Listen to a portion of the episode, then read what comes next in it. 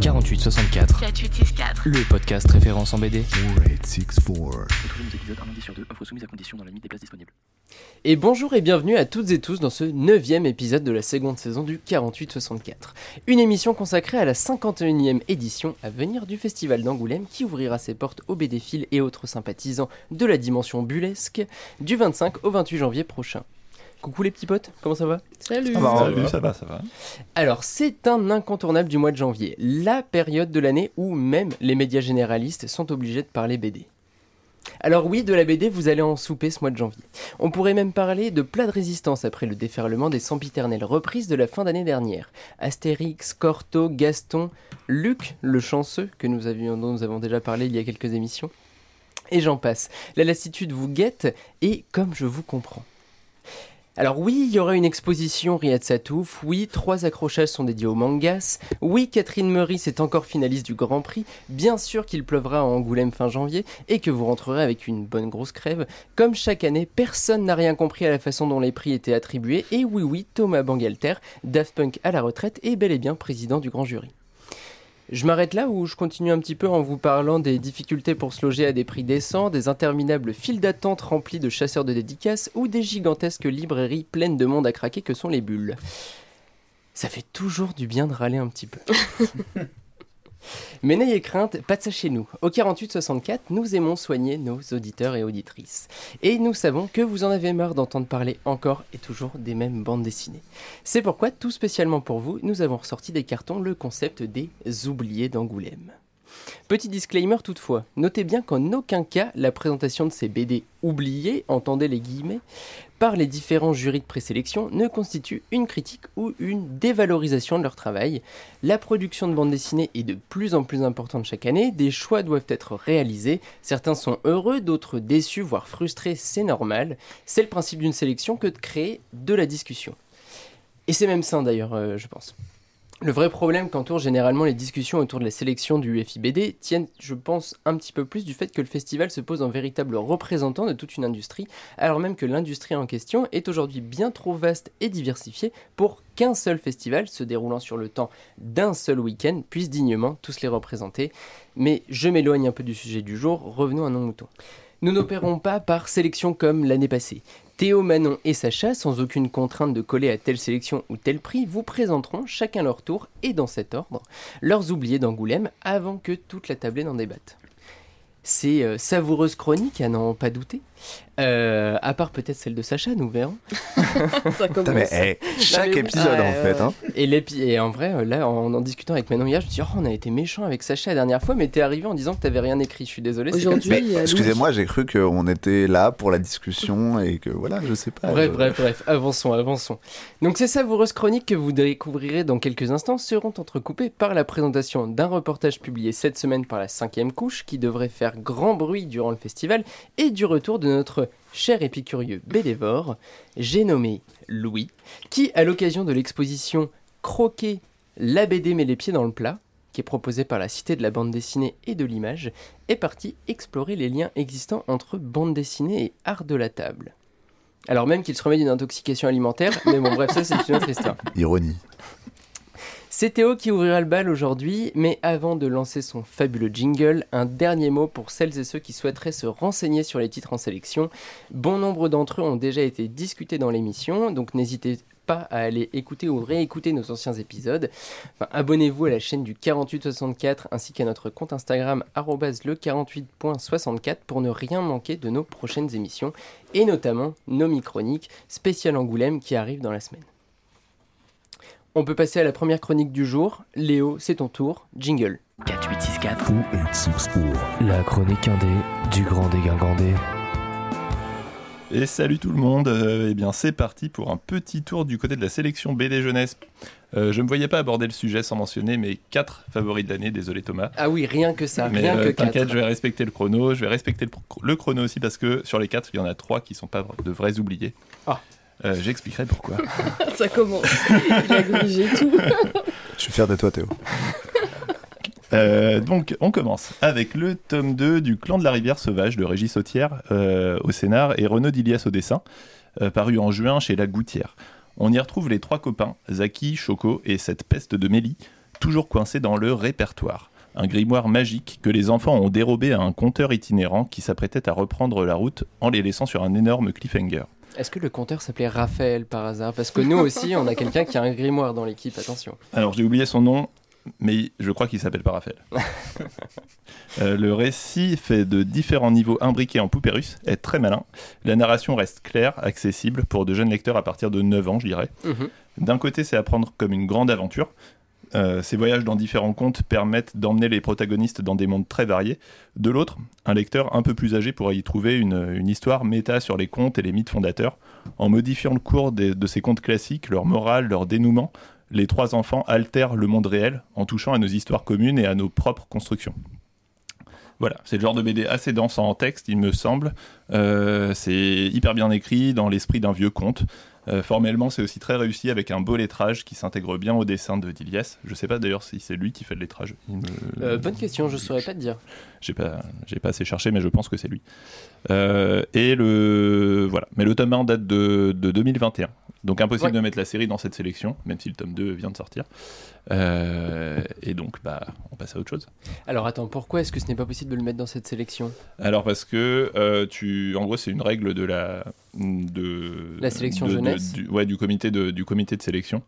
euh, qui, euh, qui accepte de mettre dans la- en sélection vraiment juste de, de nouvelles séries en gros. D'accord. Tu peux avoir par exemple, il y a Eddie et Noé tome 2 euh, qui est dans la sélection, mais le tome 1 est bien paru en janvier 2021, il me semble. En, en janvier 2023. Oui, il faut que tout Donc ça- soit dans le laps de temps de la sélection. Ouais, c'est ça. Et bon, bah, ce qui est dommage, c'est qu'il me semble que le tome 1 de la- du clan de la rivière sauvage avait même pas été en sélection à l'époque. Donc... Alors que c'est une excellente série. Et oui, c'est excellent. Est-ce qu'on l'a assez dit? Régis Sauter et René ne déçoivent jamais. C'est vrai, c'est vrai. Mais du coup, on passe à autre chose. Collège Noir de Lys Malassagne. Est-ce que celui-ci passera? Euh, Est-ce qu'il sera un vrai oublié? Euh, Nous le verrons. Paru le 11 octobre sous forme d'intégrale. Il est fort en cliffhanger.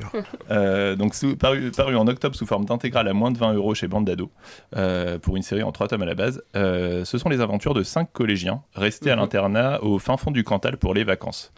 Le, c'est important le Cantal parce qu'en fait c'est là que l'auteur Ulysse Malassagne euh, a fait son, son collège.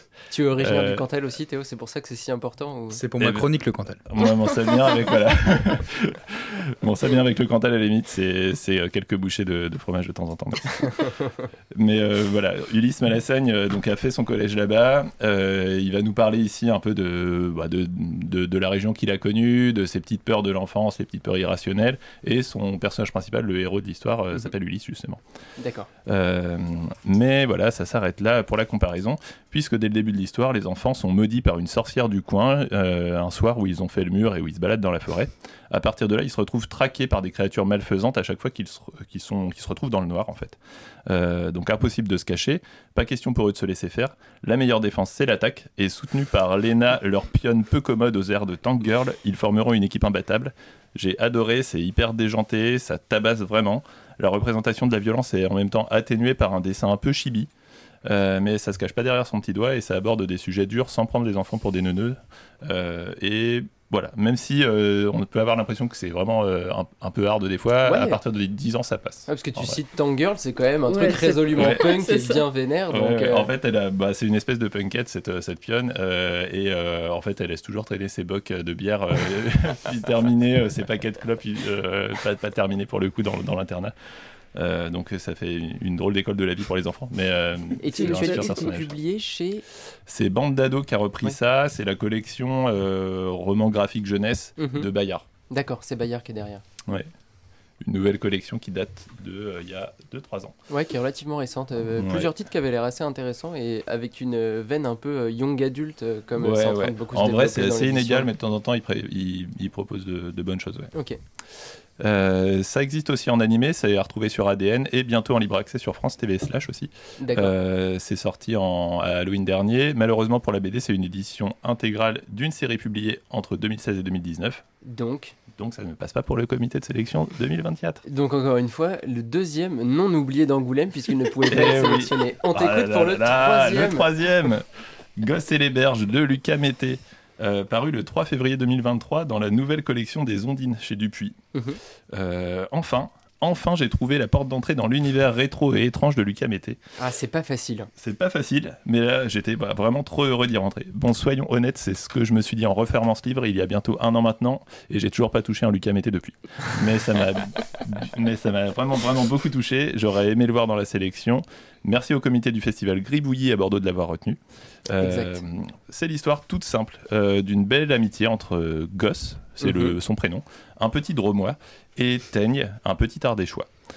Pas un pont ne relie les deux départements séparés par le Rhône, et c'est un miracle que les deux enfants se rencontrent et dépassent les préjugés inculqués par ces idiots d'adultes. Une amitié nourrie par les échanges entre ces deux curieux, par la passion qu'ils mettent dans leurs débats naïfs et les, par les, les folles idées stimulantes auxquelles ils ne voient aucun obstacle infranchissable. Euh, par l'amour aussi qu'ils portent à leur région. C'est drôle, c'est profondément doux, c'est de la pure bonté. Les aquarelles sont magnifiques. Euh, Forcez-vous parce que le dessin de Lucas Mété fait à tous un effet bizarre avec des corps disproportionnés, des yeux en forme de petits trous de balle. Mais vraiment, vous serez rapidement pris par sa poésie et son dessin y participe totalement. Et j'ai hâte de lire le tome 2 en mars prochain. Ah oui, d'accord, il y a un deuxième volume qui est déjà prévu. euh. Et oui, oui, Bah, merci les de nouveaux copains. et malheureusement, cette année, les ondines se sont surpassées et compliqué de mettre toute leur production dans la sélection. C'est vrai. Euh, il faut de la place euh, pour tous les éditeurs, sinon Glénat fait ouin ouin. Euh, Elle est bim. Euh, et voilà, les ondines sont représentées cette année par deux autres très bons titres L'incroyable Mademoiselle Bank de Yoon Soon Park et Pépin et Olivia de Camille Jourdi. Oui. Tant pis donc pour Gosse et les berges de Lucas Mété. Ce sera pour une prochaine, Théo. ce Et sera oui, pour ce une sera pour une prochaine. Allez, nous avons un quatrième album aujourd'hui. Incroyable. Euh, un quatrième album, donc on arrive au véritable oubli de cette sélection. Ah, bah merci. C'est le dernier. Il s'agit de Mumbo Jumbo et les champignons mystères du danois euh, Jacob Martinstrid. Mhm. Vous connaissez peut-être cet auteur pour son album La fabuleuse histoire de la poire géante, paru chez PKJ euh, il y a plusieurs années. Pour Mumbo Jumbo, il s'agit bien d'une BD, mais qui semble-t-il a pu être travaillée comme un album illustré par Flammarion dans les librairies, ça a été le cas en tout cas chez nous.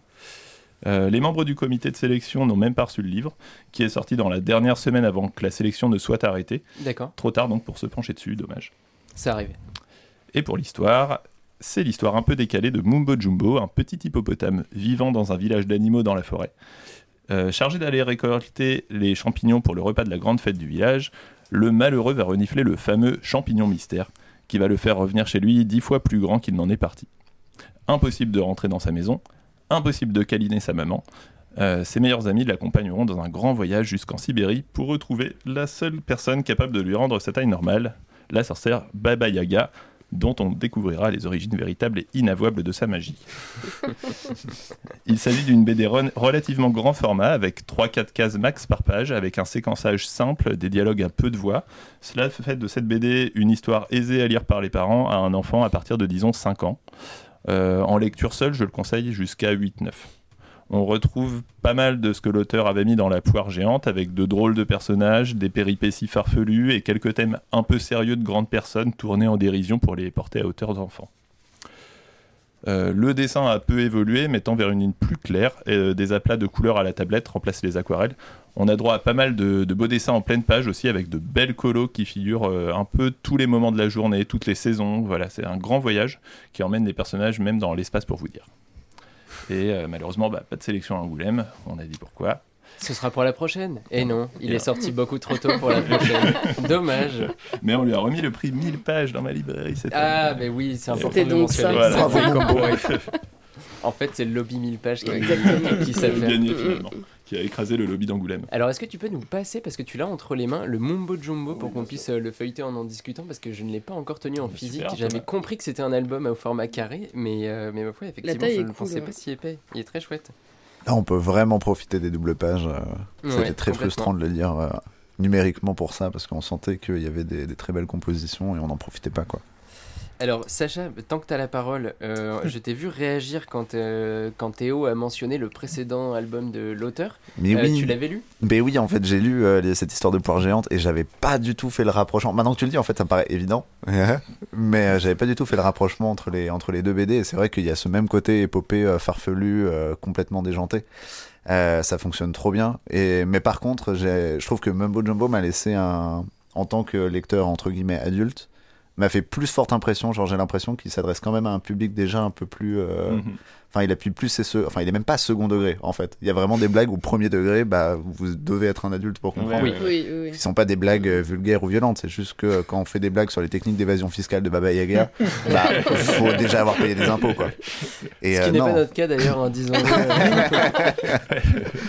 Mais du coup, euh, c'est enfin, ouais, vraiment hilarant et euh, tout, voilà, cette espèce de décalage entre son, son dessin et ses personnages trop mignons qui ont parfois ont des vraies réactions euh, très candides Mm. et en même temps parfois des, des trucs complètement genre tapir au moment de quitter le village pour aller sauver son ami qui s'exclait- qui, enfin, qui s'exprime la victoire ou la mort. Tu vois, Oui. que tu t'attendais ouais, pas à complètement. voir ce petit truc tout rond et tout. Bernard Ça- ça me fait beaucoup rire. Bernard, oh, putain. Allez. Donc, Alors, énorme, euh, énorme surprise. C'était trop trop bien. Merci, euh, merci Théo. Ouais, belle découverte. Merci. qu'est-ce que t'en as pensé de ce petit mumbo jumbo, ce drôle d'hippopotame? Eh bien, c'est très drôle. Alors, vraiment, je m'attendais pas spécialement à ça. Au départ, avec le dessin, je m'attendais vraiment à quelque chose de. bah, pour les enfants, vraiment Ouais. pour les enfants. Et finalement, je pense que ça pourrait autant plaire aux enfants qu'aux parents.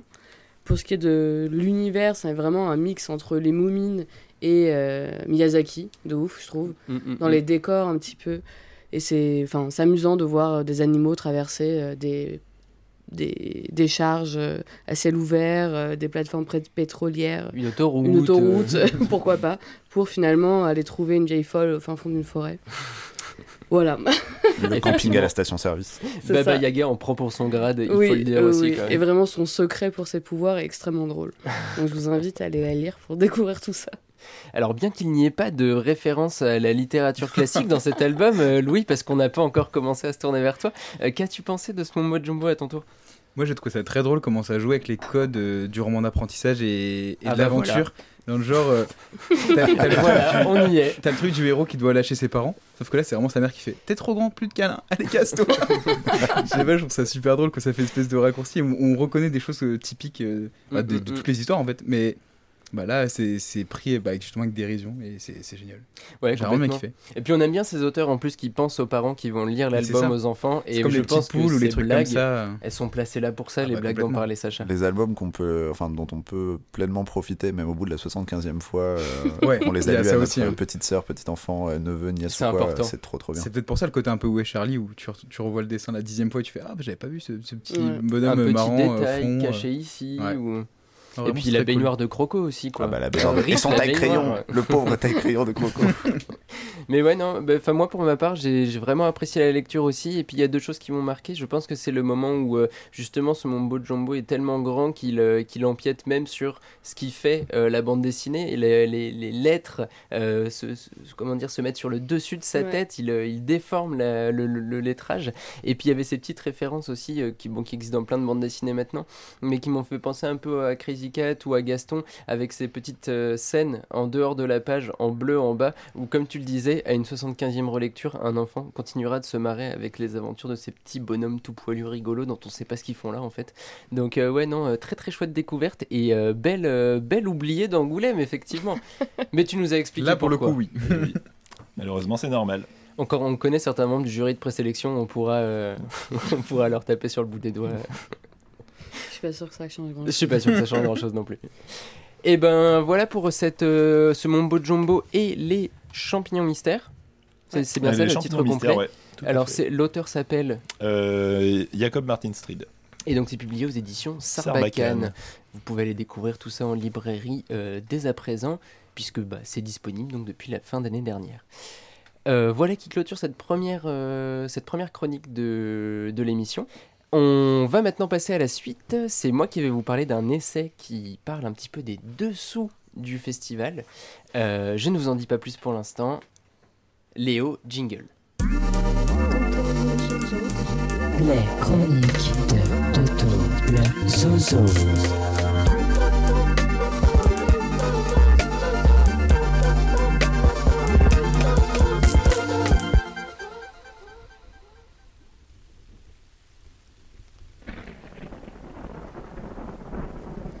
Malversation, opacité et circuit fermé. Cabinet de relations publiques, riche héritière et entreprise de cognac local. Commission, honoraires et contrat de concession. Et non, ce n'est pas de la sélection pour le fauve polar SNCF ou du dernier Largo Winch dont je vais vous parler aujourd'hui, mais bel et bien d'un livre tout juste publié par la maison d'édition alternative La Cinquième Couche, coécrit par Nicolas Finet, qui est journaliste, éditeur, commissaire d'exposition et auteur extrêmement bien renseigné sur le monde de la BD, et Philippe Capard, que les Bruxellois connaissent pour sa librairie La Cryptotonique. Pour les autres, peut-être avez-vous déjà croisé le magazine du même nom qu'il édite, ou l'un de ses Blow Books, vendus dans des distributeurs.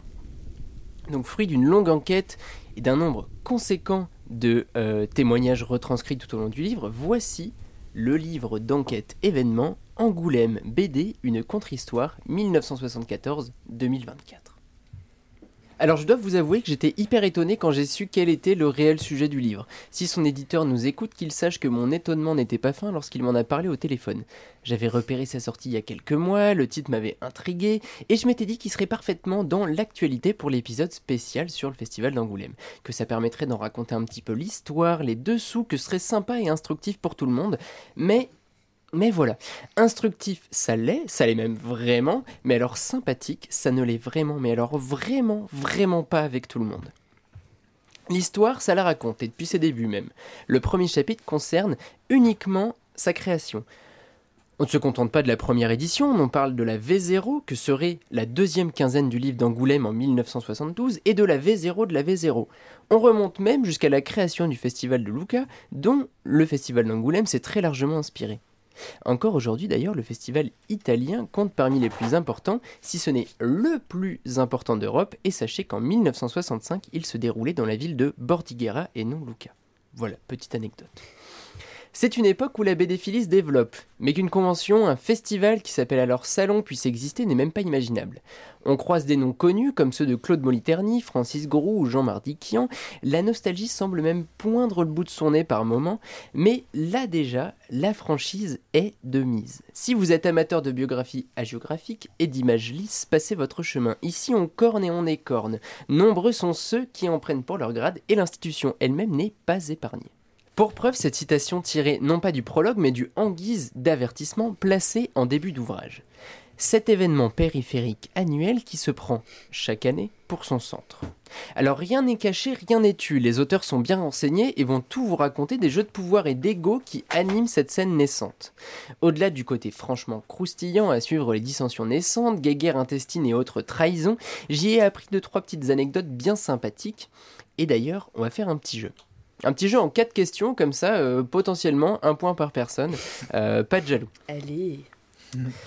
Alors, la première. Savez-vous lequel de ces monstres sacrés de la bande dessinée n'a jamais mis les pieds au festival d'Angoulême entre Franquin, Bretéché, Goscinny ou Maurice? Louis ne regarde pas les réponses sur Bah, J'ai regardé ta réponse, mais je vais rien dire du coup. Je dirais Maurice. Maurice pour Sacha, Franquin. Franquin pour Allez, Manon Goscinny. Et Goscinny pour Théo. Et c'est un point pour Théo Là, je veux un Voilà. jingle incroyable, euh, genre émission Jean-Luc Reichmann. euh, Trop facile. Alors ensuite, saurez-vous me donner le nom des récompenses délivrées à Angoulême avant qu'elles ne s'appellent Fauve ou Alphart L'Alphart étant le nom qui a précédé les Fauves. Ok. Est-ce que vous savez le nom que ça Bah avait avant les Alphart Les tout Il y premières a pas un récompenses truc avec un d'Angoulême. lion vite fait Ou je confonds Un C'est à lion? Venise, ça. Ah Comme ouais, c'est un- ça, je comprends. Et c'est dans le cinéma. Toi tu dis les palmes. Bon alors on fait un tour de table. Louis, comment ça s'appelle Oh, J'en sais rien. Très bien, c'est un zéro pour Louis. Les Gaspard. Les Gaspard pour Sacha. Manon, Aucune idée. bah tu peux inventer si tu veux. Euh, les bulles. Euh, Quelle ambiance. Euh, les, les, les, les, les lézards. Les cases. Bon, vous avez tous bien évidemment faux. Ça s'appelait les Alfred du nom du personnage qui est tiré de Zigépus Ah, d'Alfred mais oui, Saint-Augan. Euh, qui, est, d'ailleurs présent dans le livre. Les, les illustrations de, de Zigépus parcourent tout le- tout l'ouvrage. Troisième question. Depuis quand le festival est-il payant? Parce qu'il était gratuit au départ. Et cher. On a le droit à 5 prêts en année? Euh, alors on va parler en, en édition. Donc là c'est la Ah. 51e qui arrive. À partir de quelle édition du festival d'Angoulême est-ce que le festival est, est devenu payant. La 20e. 29e. 20e, 32e. 29e, 32e. 25.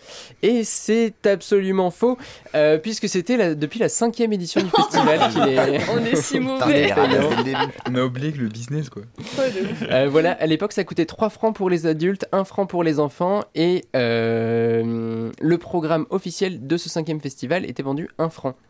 Ah ouais. Donc bref, à l'époque, ça avait déjà déclenché une levée de bouclier face à cette euh, décision, mais euh, enfin, on explique tout à fait pourquoi est-ce que c'est devenu payant dans le livre, notamment les coûts euh, prohibitifs euh, des expositions de plus en plus grandes qui étaient organisées. Enfin, dernière question, pour l'instant, il n'y a que Théo qui a un point, donc comme ça, au moins c'est bien, vous êtes presque tous à égalité. Les nulos. Euh, attention Théo, genre, tu, tu joues pour la J'ai la gagne. pression. Euh, Savez-vous depuis quelle année le Festival d'Angoulême s'appelle Festival d'Angoulême, puisqu'auparavant il ne s'appelait pas Festival international de la bande dessinée d'Angoulême, mais avait d'autres noms. Alors, donc euh, le festival existe depuis le 1974. Donnez-moi une année. On commence le tour de table non pas par Théo qui est l'actuel leader, mais par l'un des trois losers, Louis. 98, mon année de naissance. 98 pour Louis, 79. 79 pour Sacha, Manon. 82. 82 pour Manon et pour Théo ce sera Théo attention 91. le point de la gagne et c'est perdu pour Théo. J'accorde le point à Louis qui était le plus proche puisque Ah c'est ouais depuis 1996 que le Festival Eh international de la bande dessinée d'Angoulême s'appelle ainsi. Il s'appelait comment Bravo. avant C'était en prévision pour faire raquer Louis. si vous voulez connaître les précédents noms qu'a revêtu le festival il vous suffit d'aller vous procurer Angoulême BD Oui, la contre-histoire. C'est- en fait c'était écrit tout du long mais j'ai pas pris des notes. Bref revenons à nos moutons donc jusque là tout va bien on en est à ce moment-là de la lecture l'histoire du festival nous cheminons tranquillement nous arrivons fin des années 90, début 2000. On en apprend sur les finances du festival, donc ses relations avec la sphère politique, avec la sphère privée aussi, et l'arrivée d'une famille euh, issue de la grande distribution que vous connaissez tous, la famille Leclerc. Et là, paf Le vrai sujet de ce livre surgit. Il nous saute aux yeux pour ne plus nous lâcher, il s'appelle Franck Bondou. Nous sommes en 2007, suite à l'arrivée du cabinet Partnership Consulting, société comptant deux actionnaires, Franck Bondou lui-même et Corinne Braquemont, et ayant pour but d'aller chercher des sponsors dans le privé pour renflouer les caisses du festival, la famille Leclerc est débarquée sans même être prévenue et se voit remplacée par le duo Fnac SNCF. Les sponsors ont changé. Mais pourquoi ces sponsors ont-ils changé? Les deux compères créent ensuite la société 9e Art Plus et suite à de longues tractations en interne, parviennent à signer un contrat de concession dont le résultat n'est autre que la privatisation opérationnelle du festival. Et alors à partir de là, dans le livre, la Chambre régionale des comptes, au travers notamment d'un rapport qu'elle a publié en 2021, va être citée à de très très très nombreuses reprises. L'idée derrière ce remplacement pour euh, 9e Art Plus, Franck Bondou, Corinne Braquemou et donc Partnership euh, Publishing, c'est que la famille Leclerc avait signé ce contrat de partenariat avant leur arrivée. Donc aucun pourcentage sur ce, sponsoring ou partenariat, je ne sais pas exactement quelle était la, nature de contrat. Euh, ils ne touchaient pas de commission dessus puisque la mise en relation avait été faite avant leur arrivée. Donc ils décident de faire en sorte de les remplacer pour pouvoir toucher une commission avec les prochains partenaires. Jusque-là, c'est pas super sympa de pas les avoir prévenus, mais bon, euh, move euh, business, euh, pourquoi pas? Finalement, ils sont pas potes. Mais là où ça se corse, c'est que maintenant que c'est 9e Art Plus qui organise le festival et Partner Publishing qui se charge de l'établissement des partenariats financiers en en prélevant un pourcentage relativement confortable, tout finit dans bah ouais, dans les mêmes poches, puisque c'est la même personne qui dirige ces deux sociétés. Un circuit fermé, donc, c'est la, Chambre régionale des comptes qui l'écrit. Et c'est même encore un petit peu plus dégueu quand on apprend qu'une des raisons de l'éviction de, de la famille Leclerc, c'est qu'ils n'ont pas voulu augmenter le montant qu'ils investissaient chaque année dans le festival. Durant les trois années où Franck Bondon les a sollicités, parce qu'il les a sollicités bien évidemment, il allait prendre 20% de commission sur chacune des augmentations. C'était donc plus très rentable pour lui de travailler avec Leclerc puisqu'il ne touchait rien, donc bien évidemment plus rentable de nouer de nouveaux partenariats. L'arrivée de Fnac SNCF qui par la suite a donné d'ailleurs euh, bah, plusieurs prix d'Angoulême qui sont sponsorisés. On a allègrement, excusez-moi le mot, chié sur l'arrivée de Raja pour l'éco-fauve il y a quelques années.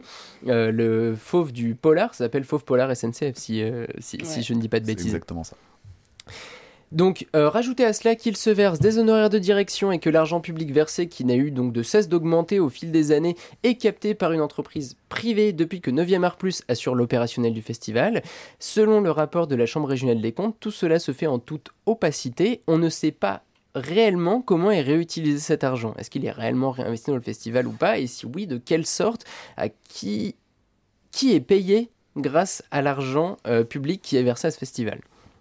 Et alors ça, ce n'est qu'un bout, un tout petit bout, une toute petite miette de ce que renferme ce livre à propos des agissements du bonhomme. Le duo d'auteurs l'écrit en introduction, c'est de la bande dessinée comme enjeu de pouvoir dont il va être question dans ce livre. Bienvenue dans le Game of Thrones d'Angoulême. Il sera également question donc des prix, des sélections, des rivalités qui existent entre le festival et la Cité de la BD, dont Louis va nous dire un mot juste après, avec leur exposition qui, qui- débute la semaine prochaine, enfin non, même ce jour lorsque vous nous écoutez. On va aussi parler de l'ancien maire d'Angoulême, Jean-Michel Boucheron, dont je vous parlais en off, célèbre pour son mode de vie fastueux lors de son mandat et ses déboires avec la justice. Alors je, je vous conseille très chaudement d'aller lire sa page Wikipédia, c'est une petite pépite.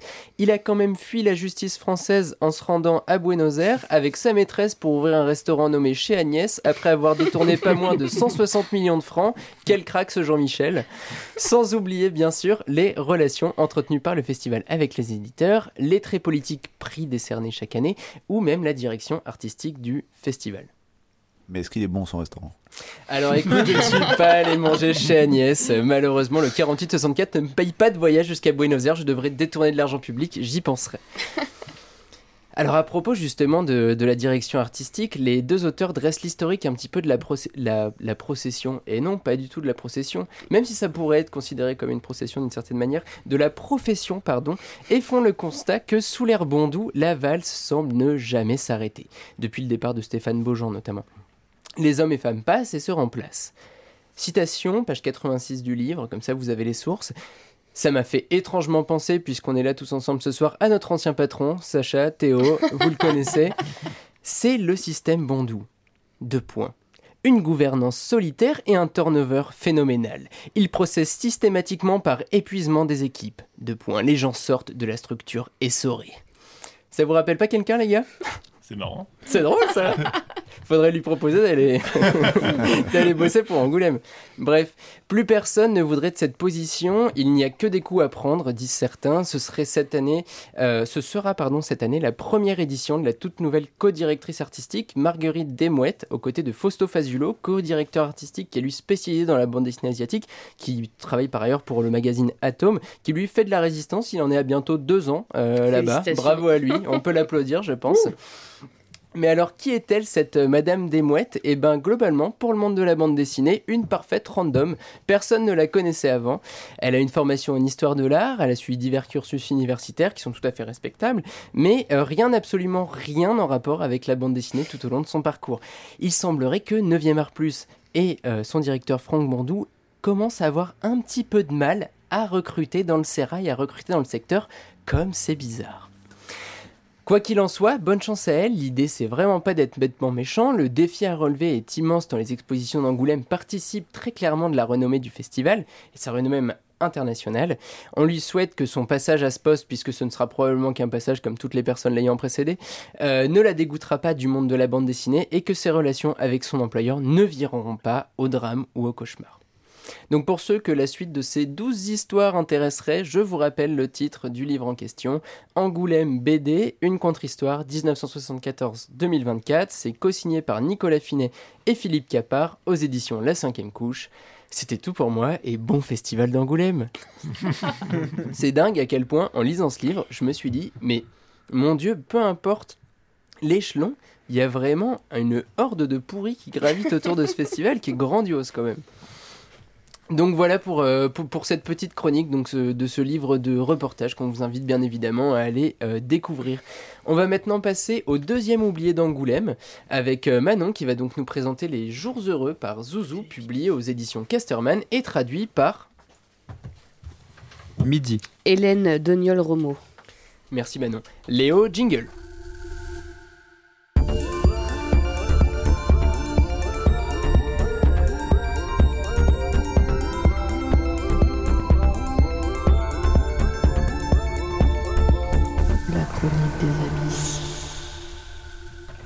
Donc Zouzou est une autrice italienne que les lecteurs les plus assidus des sélections angoumoisines n'auront pas manqué de découvrir en 2021 avec la traduction de sa première bande dessinée tirée de son mémoire de fin d'études, l'excellent Cheese. L'autrice est dépeint en noir et blanc la désillusion du groupe de trois amis le temps d'un été dont le climax se trouvait être une course de fromage en descente, d'où le titre. Alors, après cette première publication, l'autrice s'est consacrée pendant deux ans à son nouveau projet, et si l'attente a pu paraître longue pour certains, saluons l'efficacité de Zouzou qui, avec Les Jours Heureux, donc paru en juin 2023, nous délivre un pavé de pas moins de 464 pages, donc chapeau l'artiste. On y suit l'histoire d'une jeune italienne au nez pointu et aux joues rouges, prénommée Claudia. On la découvre en vacances à la campagne chez les parents de Pierrot, avec qui elle entretient une relation amoureuse. Tout semble calme et paisible, escapade à la rivière et farniente entrecoupée de parties de jambes en l'air, bref, des super vacances. Mais Claudia est comédienne, ou tout du moins en passe de le devenir, et elle doit écourter son séjour pour se rendre à Rome, passer une audition qu'elle espère déterminante pour la suite de sa carrière. Cela fait des mois qu'elle s'entraîne, et les connaisseurs auront peut-être repéré l'allusion à la pièce de théâtre Oh les beaux jours du maître de l'absurde Samuel Beckett, auquel fait directement référence le titre de Zouzou, Les jours heureux. Eh Louis, tu l'as? Eh, eh, tu l'avais la j'ai référence pas la lu- référence, oui. Oh, Ah Louis Bah ouais. Quelle déception Voilà, tu pouvais briller, là c'est c'est mort. C'est trop tard. Je sais même pas si j'ai envie d'entendre ta chronique après en fait. Ah bah désolé, bah tant pis. Mais elle pousse l'exercice assez loin parce qu'elle adopte la même structure que la pièce et découpe son livre en deux actes, précis- précédés, pardon, c'est un prologue. la présidée, précédée. Donc dans la pièce de théâtre, le personnage de Winnie, dans un long monologue devenu culte, évoque l'absurdité de la condition humaine. Elle s'enlise littéralement et questionne sa propre mémoire et traîne avec elle un sac supposé souvenir, contenir ses souvenirs. Autant d'éléments que Zouzou va reprendre à son compte en développant l'histoire de Claudia et de son retour à Rome. Mais parlons un peu de Claudia, autour de qui tourne l'entièreté de l'album et de qui naît la dimension fantastique du récit, car oui, je ne vous l'avais pas encore dit, Les Jours Heureux se déroulent en marge, véritable numéro de funambule à la frontière du réel. Claudia ressent des émotions, parfois très intenses, et lorsque c'est le cas, elle se métamorphose. Lui pousse alors des ailes dans le dos, une longue queue, des griffes et des crocs assez pointus pour ne pas avoir envie de s'y frotter. Ce corps changeant la dégoûte, elle le cache aux, autres. Même ses plus proches amis de fac ne semblent jamais l'avoir vue sous cette forme.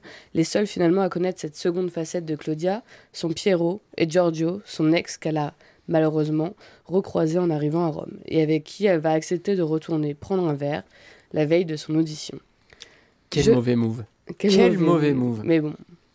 Je ne vous raconterai donc pas plus de l'histoire au risque de vous gâcher la lecture. Simplement, je pense que c'est important de le mentionner pour toutes les personnes que cela pourrait toucher. Les Jours Heureux est une bande dessinée parfois crue, contenant de nombreuses scènes de sexe ainsi qu'une scène de viol. Donc faites attention à vous euh, si vous n'avez pas envie d'être euh, heurté par cette euh, bande dessinée. Ce qu'on apprend de cette euh, double nature, c'est que, euh, et de ces transformations de Claudia, c'est que la volonté de la jeune femme à cacher ses émotions, à ne surtout pas vouloir, elle ne veut pas en fait passer pour la folle de service qui vivrait tout trop fort pendant que son entourage apathique se répète sa propre indifférence au- du monde qui l'entoure. Car Claudia vit intensément ses émotions et Giorgio, lui, a reproché par le passé. D'ailleurs, cette relation, difficile d'en parler sans divulgacher des éléments de l'histoire, mais sachez que Giorgio est une humain de merde. Claudia a 18 ans lorsqu'elle se- le rencontre, euh, ce fan de Radiohead, qui a plus de 10 ans son aîné, et les deux se rencontrent en boîte de nuit. Une longue relation va alors euh, débuter. Lui va faire une fixette sur la différence d'âge, l'enfermant, lui dictant ses émotions et surtout ne parvenant pas à la considérer autrement que comme une enfant, alors même qu'il est en relation avec elle, ce qui rend la chose encore plus glauque. Une relation ne peut plus saine. C'est ça. C'est donc un peu tout ça, finalement, les jours heureux, des choix douteux, des crises d'angoisse, du théâtre, des relations amoureuses saines et parfois pas du tout, même carrément horribles, du doute, de la construction, de la déconstruction, de l'introspection, de l'intime et surtout de l'émotion. Et c'est précisément là que Zouzou excelle. Elle parvient à embarquer son lecteur en l'impliquant émotionnellement, très rapidement auprès de ses personnages, et alors même qu'au départ j'étais vraiment pas très chauffée par le dessin, qui est peu réaliste. euh, la colorisation est faite au crayon et euh, avec euh, des pastels. Eh bien, je l'avoue, finalement, ça fonctionne extrêmement bien. Les euh, crayons et le pastel qu'elle utilise donnent une texture qui permet d'ajouter de la vibration au dessin et qui lui donne vie. Pour ce qui est de l'histoire, il y a une scène qui m'a particulièrement mar- marquée, c'est celle de son audition. Donc on est dans une pièce entièrement jaune face à un jury. Seules les taches de sang sur la chemise de Claudia, ses cheveux rouges et ses joues rouges contrastent avec l'arrière-plan. Et comme souvent dans cette BD, le gaufrier est conséquent. Donc on a 12 cases par page avec des plans assez resserrés, notamment sur le visage de Claudia. Mais attention, on n'a pas de chant contre chant ici. c'est pas le cinéma, c'est pas une série télé, c'est un monologue de théâtre que s'apprête à représenter Zouzou. Et bordel, quelle justesse L'émotion qu'elle parvient à transmettre à son lecteur par les postures, les inclinaisons et autres effets graphiques est tout simplement impressionnant. J'ai pris un petit accent du sud, là, c'est parti. Je croyais que c'était une bande dessinée italienne, pas catalane. Ouais, ouais. Donc, tout le génie de Zouzou réside dans cette séquence, je trouve. Elle maîtrise parfaitement euh, l'expressivité de ses personnages. Elle nous implique dans son récit, elle crée une ambiance, on s'y promène, on s'y perd. Et finalement, tout ça, c'est pour mieux euh, ménager euh, son petit effet de fin, où personnellement, j'ai chialé. Donc, vraiment, chapeau à elle. Et c'est aussi pour toutes ces bonnes raisons, je trouve, que je vous ai citées juste avant, que je suis assez étonnée de ne pas la voir euh, en sélection, que ce soit pour le prix Révélation ou pour le Fauve d'Or, pourquoi pas. Pourquoi pas? Donc, euh, Le prix Révélation est de toute façon tiré de la sélection Oui. officielle. exactement. On voulait la voir en sélection officielle, oui, cette on voulait la voir, oui, carrément, parce que, enfin, Cheese, moi je l'ai pas lu, mais vous allez sûrement m'en parler. Mais apparemment, avec euh, Les Jours Heureux, elle a pris vraiment euh, un autre virage et une autre dimension. Je suis tout à fait d'accord. Voilà. Mais en, en Italie, c'est ouais, une, une autrice euh, qui, est, qui se fait vraiment beaucoup. une place Ouais, très ouais, ouais. importante et, euh, et qui, est, qui est éditée chez, chez Co- Coconino, je crois. Ça Je crois que c'est ça le nom, ouais, il me semble. Continue. Pour Cheese, c'était ça. Et est-ce que les même. jours heureux, c'est la même C'est la même. Je crois que c'est ça le nom de la maison, mais C'est pas Contino, Con- Je crois que c'est Coconino et c'est la- une maison fondée par Igort Ah, Ah, oui, ok. qu'il a, qu'il a lâché Le en best. 2017 et c'est euh, d'accord. un, autre, un auteur qui s'appelle Rattiger qui a repris le- le- cette maison mais euh, c'est tous les auteurs italiens qu'on connaît euh, ici sont, Ils sont là-bas. Manuel euh, Ouais. Igor tout ça ils sont tous passés par, euh, par Coconino et Ok. Aujourd'hui c'est la maison qui édite euh, Taniguchi, euh, Blin, euh, enfin Ouais. tout, euh, tout- Blutch, tous ces auteurs là Que de la bonne BD, quoi. Ouais. Et pour, euh, pour Et pour Zouzou. Et pour Zouzou. et pour Zouzou, voilà. Bah, c'est ouais, voilà, en arrivant qui a ramené un peu une nouvelle, une nouvelle génération. euh. D'accord, dont Zouzou fait partie. euh, Ouais. Ok. Donc là, double chronique. euh, Théo nous fait un épisode du spécial dégingandé. édition Ah ouais, Sur les maisons encore, italiennes, euh, il est bon quoi. Il n'a pas encore parlé de est maison d'édition incroyable. étrangère, mais ça viendra, ça viendra. Euh, eh ben écoutez, on commence ce petit tour de table autour des jours heureux de Zouzou. Euh, on pensait que c'était la bande dessinée faite pour toi, Louis. Ça parlait de Beckett, ça parlait de théâtre. Euh, finalement, tu n'avais pas lu la pièce en question, mais qu'as-tu pensé de cette superbe bande dessinée? Mais j'aime bien Beckett en général. Et c'est vrai qu'on. Non, mais c'est vrai en général, j'aime bien. Et on retrouve un certain nihilisme euh, de Beckett et en même temps complètement autre chose parce que là, ça parle aussi beaucoup de la condition féminine. c'est- Oui. Ouais, énormément. Mais moi, ce que j'ai trouvé très intéressant, c'est euh, les métamorphoses. Ouais. Et je me suis fait une petite réflexion, justement. Je me suis dit, d'habitude, les métamorphoses dans la mythologie, c'est des hommes qui oppriment les femmes avec ça. Ouais. Et là, c'est exactement l'inverse. C'est les métamorphoses, ça la protège. Enfin, la protège. Pas vraiment, Bah, mais pas- en tout cas, ça pourrait la Ouais. protéger. Ah, c'est une forme de carapace, un petit peu de réaction, en tout cas, au moins qu'elle a. Pas forcément une pas, moi, carapace. je l'ai vu comme ça. Je me suis dit que ça, parce que ça lui fait des dents, des griffes, tu vois, ça pourrait Oui. lui faire des armes presque.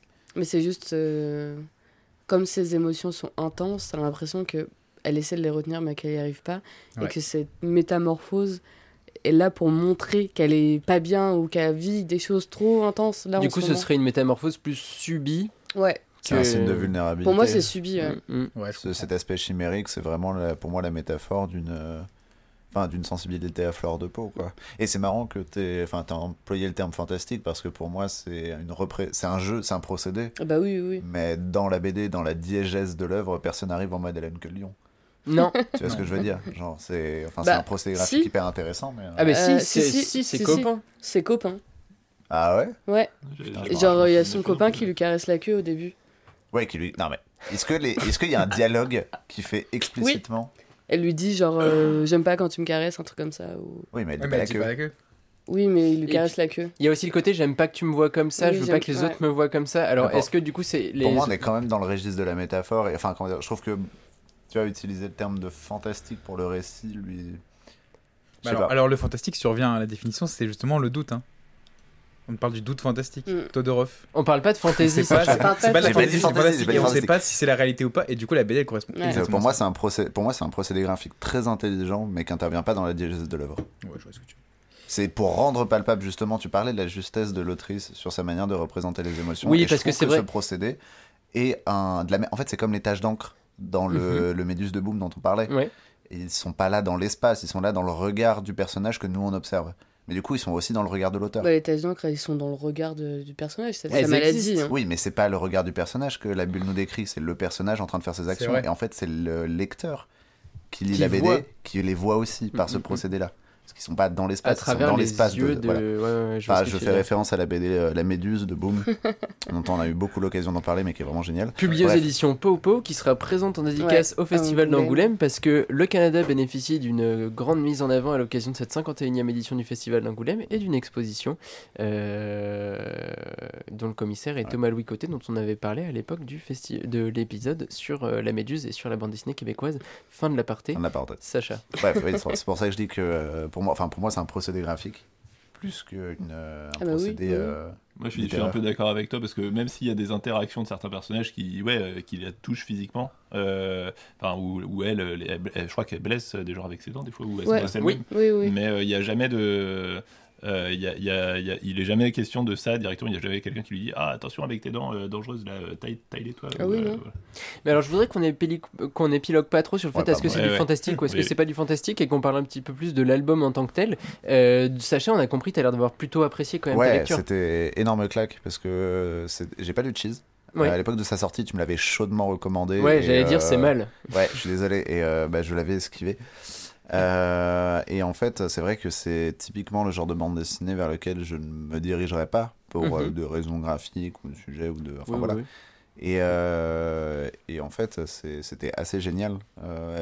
C'est une BD qui est très bien maîtrisée, qui est très forte Mm, dans mm, ce qu'elle mm. montre, dans ce qu'elle raconte, Dans les émotions qu'elle nous fait comment elle le montre. C'est ça. je- bah, on a, on, c'était à l'épisode, euh, à l'époque, on avait eu la discussion sur la représentation de la sexualité en bande dessinée Ouais. et Ouais. comment même dans des, dans des représentations d'agression ou de quoi, c'était facile en fait de tomber dans une forme de fan service Mhm. et de et d'arriver avec des représentations un peu graveleuses en fait Oui. de l'acte euh, Oui. et on veut le sanctionner mais en fait la manière dont on le représente fait que voilà Elle est là je trouve que dans sa représentation de la sexualité elle arrive à être euh, à- à- enfin à être crue à être violente et à être juste dans l'horreur qu'elle essaie de Mais sans montrer être à, à euh, l'auteur aguicheuse ou glauque, non c'est ça et en plus sans en faire Ouais. des caisses Ouais. non plus quoi Elle sait placer Ah oui, la suggestion au elle bon est, endroit. elle est Exactement. hyper efficace c'est Elle est très juste, je trouve. et puis il y a toute cette scène en point de vue subjectif qui est, Qui extraordinaire Ouais.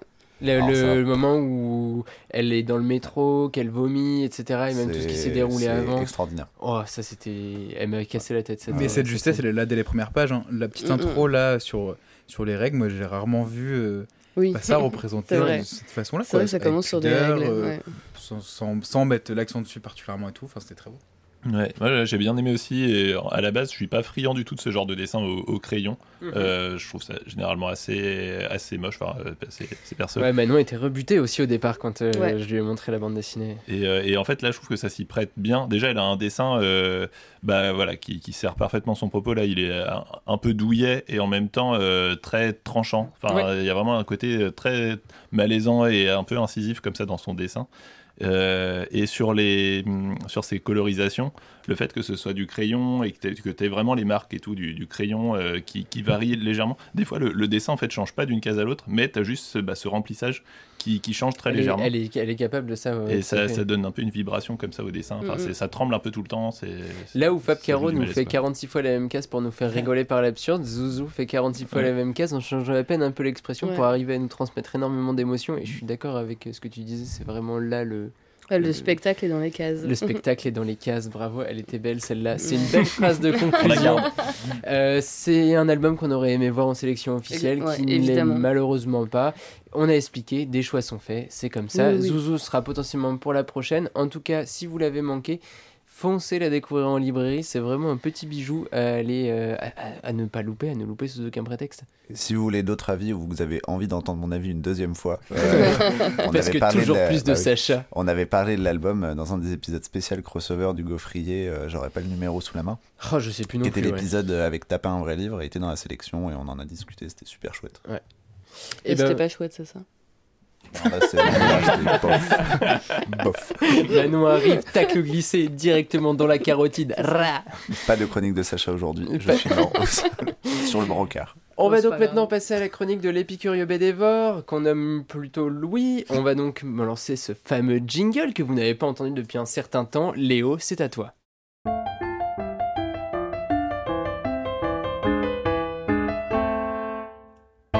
Louis, l'épicurieux bédévore. Vous me connaissez en tant qu'épicurieux bédévore, mais en bon disciple de ce philosophe antique, je suis aussi un gourmand. Vous l'avez peut-être vu sur les photos. Je préchote les commentaires, je sais que l'épicurie, ça veut pas dire être gourmand. Mais cette simplification me permet de lancer ma chronique. J'avais envie de vous parler de bande dessinée, mais aussi de mon autre passion, enfin d'une de mes autres passions, la cuisine. Je tiens à dire que Épicure, il aurait pas dit l'anglicisme que tu viens d'utiliser. Oui. Ouais, ouais. Bah, parce que ça n'existait pas. Il était immonde, hein, vraiment. euh. Je me suis donc, je me suis donc posté devant ma bibliothèque et j'ai cherché tous les titres qui alliaient BD et cuisine. Et j'ai été étonné de voir à quel point ils étaient nombreux. J'ai décidé de les classer en trois catégories. Celles qui ont un angle documentaire slash autobiographique, celles dans lesquelles la cuisine sert de point de départ à des histoires, et enfin celles dans lesquelles la cuisine est la base d'un univers de fiction. C'est un peu une chronique cathartique pour toi, Louis, parce que du coup, tu parles de quelque chose qui t'anime vraiment au jour le jour, la cuisine, et en même temps te permet de faire des listes. Une des autres choses qui t'anime et qui fait partie de tes obsessions, c'est beau. T'as appris ça aujourd'hui en plus. Euh, cette chronique spéciale cuisine, c'est aussi l'occasion de vous parler de deux actualités en lien avec Angoulême, ou plutôt avec la Cité internationale de la bande dessinée et de l'image, dans laquelle a lieu une exposition intitulée Croquer la BD, mais les pieds dans le plat. Alors, elle durera du 25 janvier au 10 novembre 2024, et vous pourrez donc la visiter pendant le festival d'Angoulême, ou si vous habitez à Angoulême. Bonne chance. Ou si vous y passez en vacances. Oui, Tout le monde En va passer ses vacances d'été à Angoulême, voyons. sur les pas de, du personnage de Balzac, dans Les Ont Perdus. Ah bah En voilà. plus, en Euh, été, il y a un autre festival, mais de ciné. C'est Ah vrai, bon? exact. Ouais, ouais. Bon, tu vois, j'ai été choix qu'Angoulême. Alors, j'ai perdu l'endroit où je suis. Alors moi, je pourrais bien lire la suite de ta chronique. Balzac. Comme un Parisien. Et pour accompagner cette expo, les commissaires Marine Bidot et Mathieu Charrier ont publié en novembre de l'année dernière un album intitulé Bouche et double, dans lesquels 14 auteuristes ont écrit et dessiné quelques pages pour mettre en scène la nourriture du futur. Et c'est édité chez Keribus, que j'ai découvert. Mhm. Et ça complétera parfaitement cette exposition et ma chronique. Mais du coup, toi, tu voulais nous parler d'autres bandes dessinées, il me semble. Tu voulais pas te concentrer uniquement sur ce catalogue euh, d'exposition, qui est même pas réellement un catalogue d'exposition d'ailleurs, qui est plus en fait, un qui recueil. est un recueil de petites histoires courtes de quelques pages. euh, où les auteurs ont imaginé la, cuisine du futur, mais finalement j'avais envie de parler de, de BD de fond que, Mhm. que j'aime depuis des années qui parlent de cuisine. Eh ben, on t'écoute, Louis. Du coup, je commence avec les BD avec un angle documentaire et autobiographique. Alors, j'aurais pu parler de Touyer le miso de Florent Chavoué ou du gourmet solitaire de Taniguchi, mais j'ai choisi d'évoquer Comme un chef de Aurélia Horita au dessin et Benoît Peters au scénario chez Casterman Écriture et paru en 2018. Alors, Pour une bon, fois, Louis a toutes les informations liées aux albums qu'il nous présente. Après, j'ai été C'est, carré, hein. euh, bravo, bravo. Est-ce que tu as le prix? Oh, Et le Dans traducteuriste, s'il te plaît non, bah c'est du français. Euh, dans cet album, Peters raconte son arrivée à Paris et sa découverte de plusieurs choses simultanément. Le structuralisme, courant intellectuel du soix- de- des années 70, le nouveau roman, courant romanesque des années on va dire post-seconde guerre mondiale, et la nouvelle cuisine. On a à la fois un aspect documentaire car il va expliquer ce que ça veut dire nouvelle cuisine.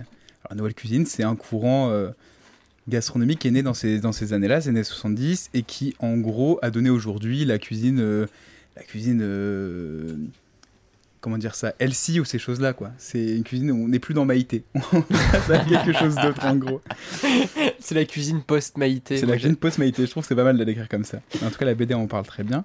Il nous montre des recettes, il nous parle du système de production des aliments, du fonctionnement des restaurants, etc.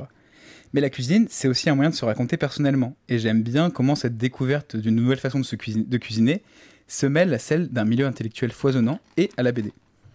Et le moment qui symbolise le plus ce melting pot, c'est un dîner avec Roland Barthes. Alors là, j'étais à fond dedans. L'une des marottes de Louis. Ouais, qui est le directeur de thèse de Peters à l'époque, une thèse qui porte sur Tintin.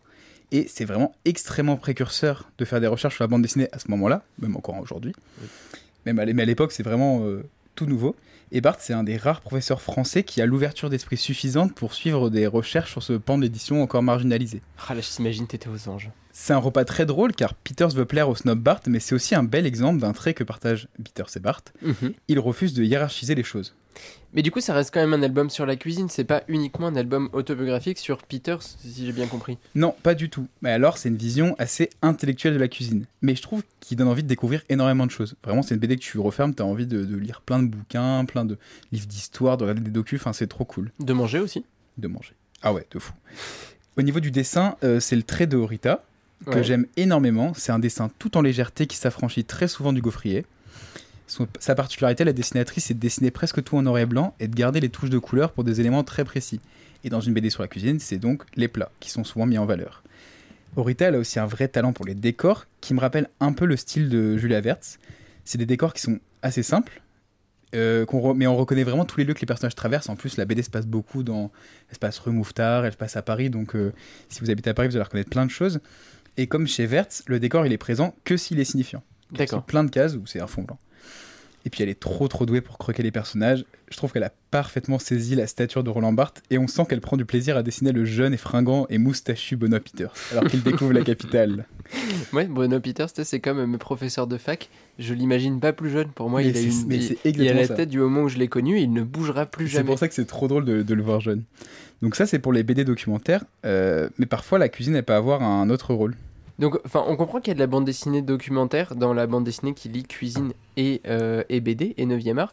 Euh, C'est pas le seul, euh, le, le seul prisme d'approche de la cuisine à travers la bande dessinée qui existe le documentaire. Il y en a d'autres, il me semble.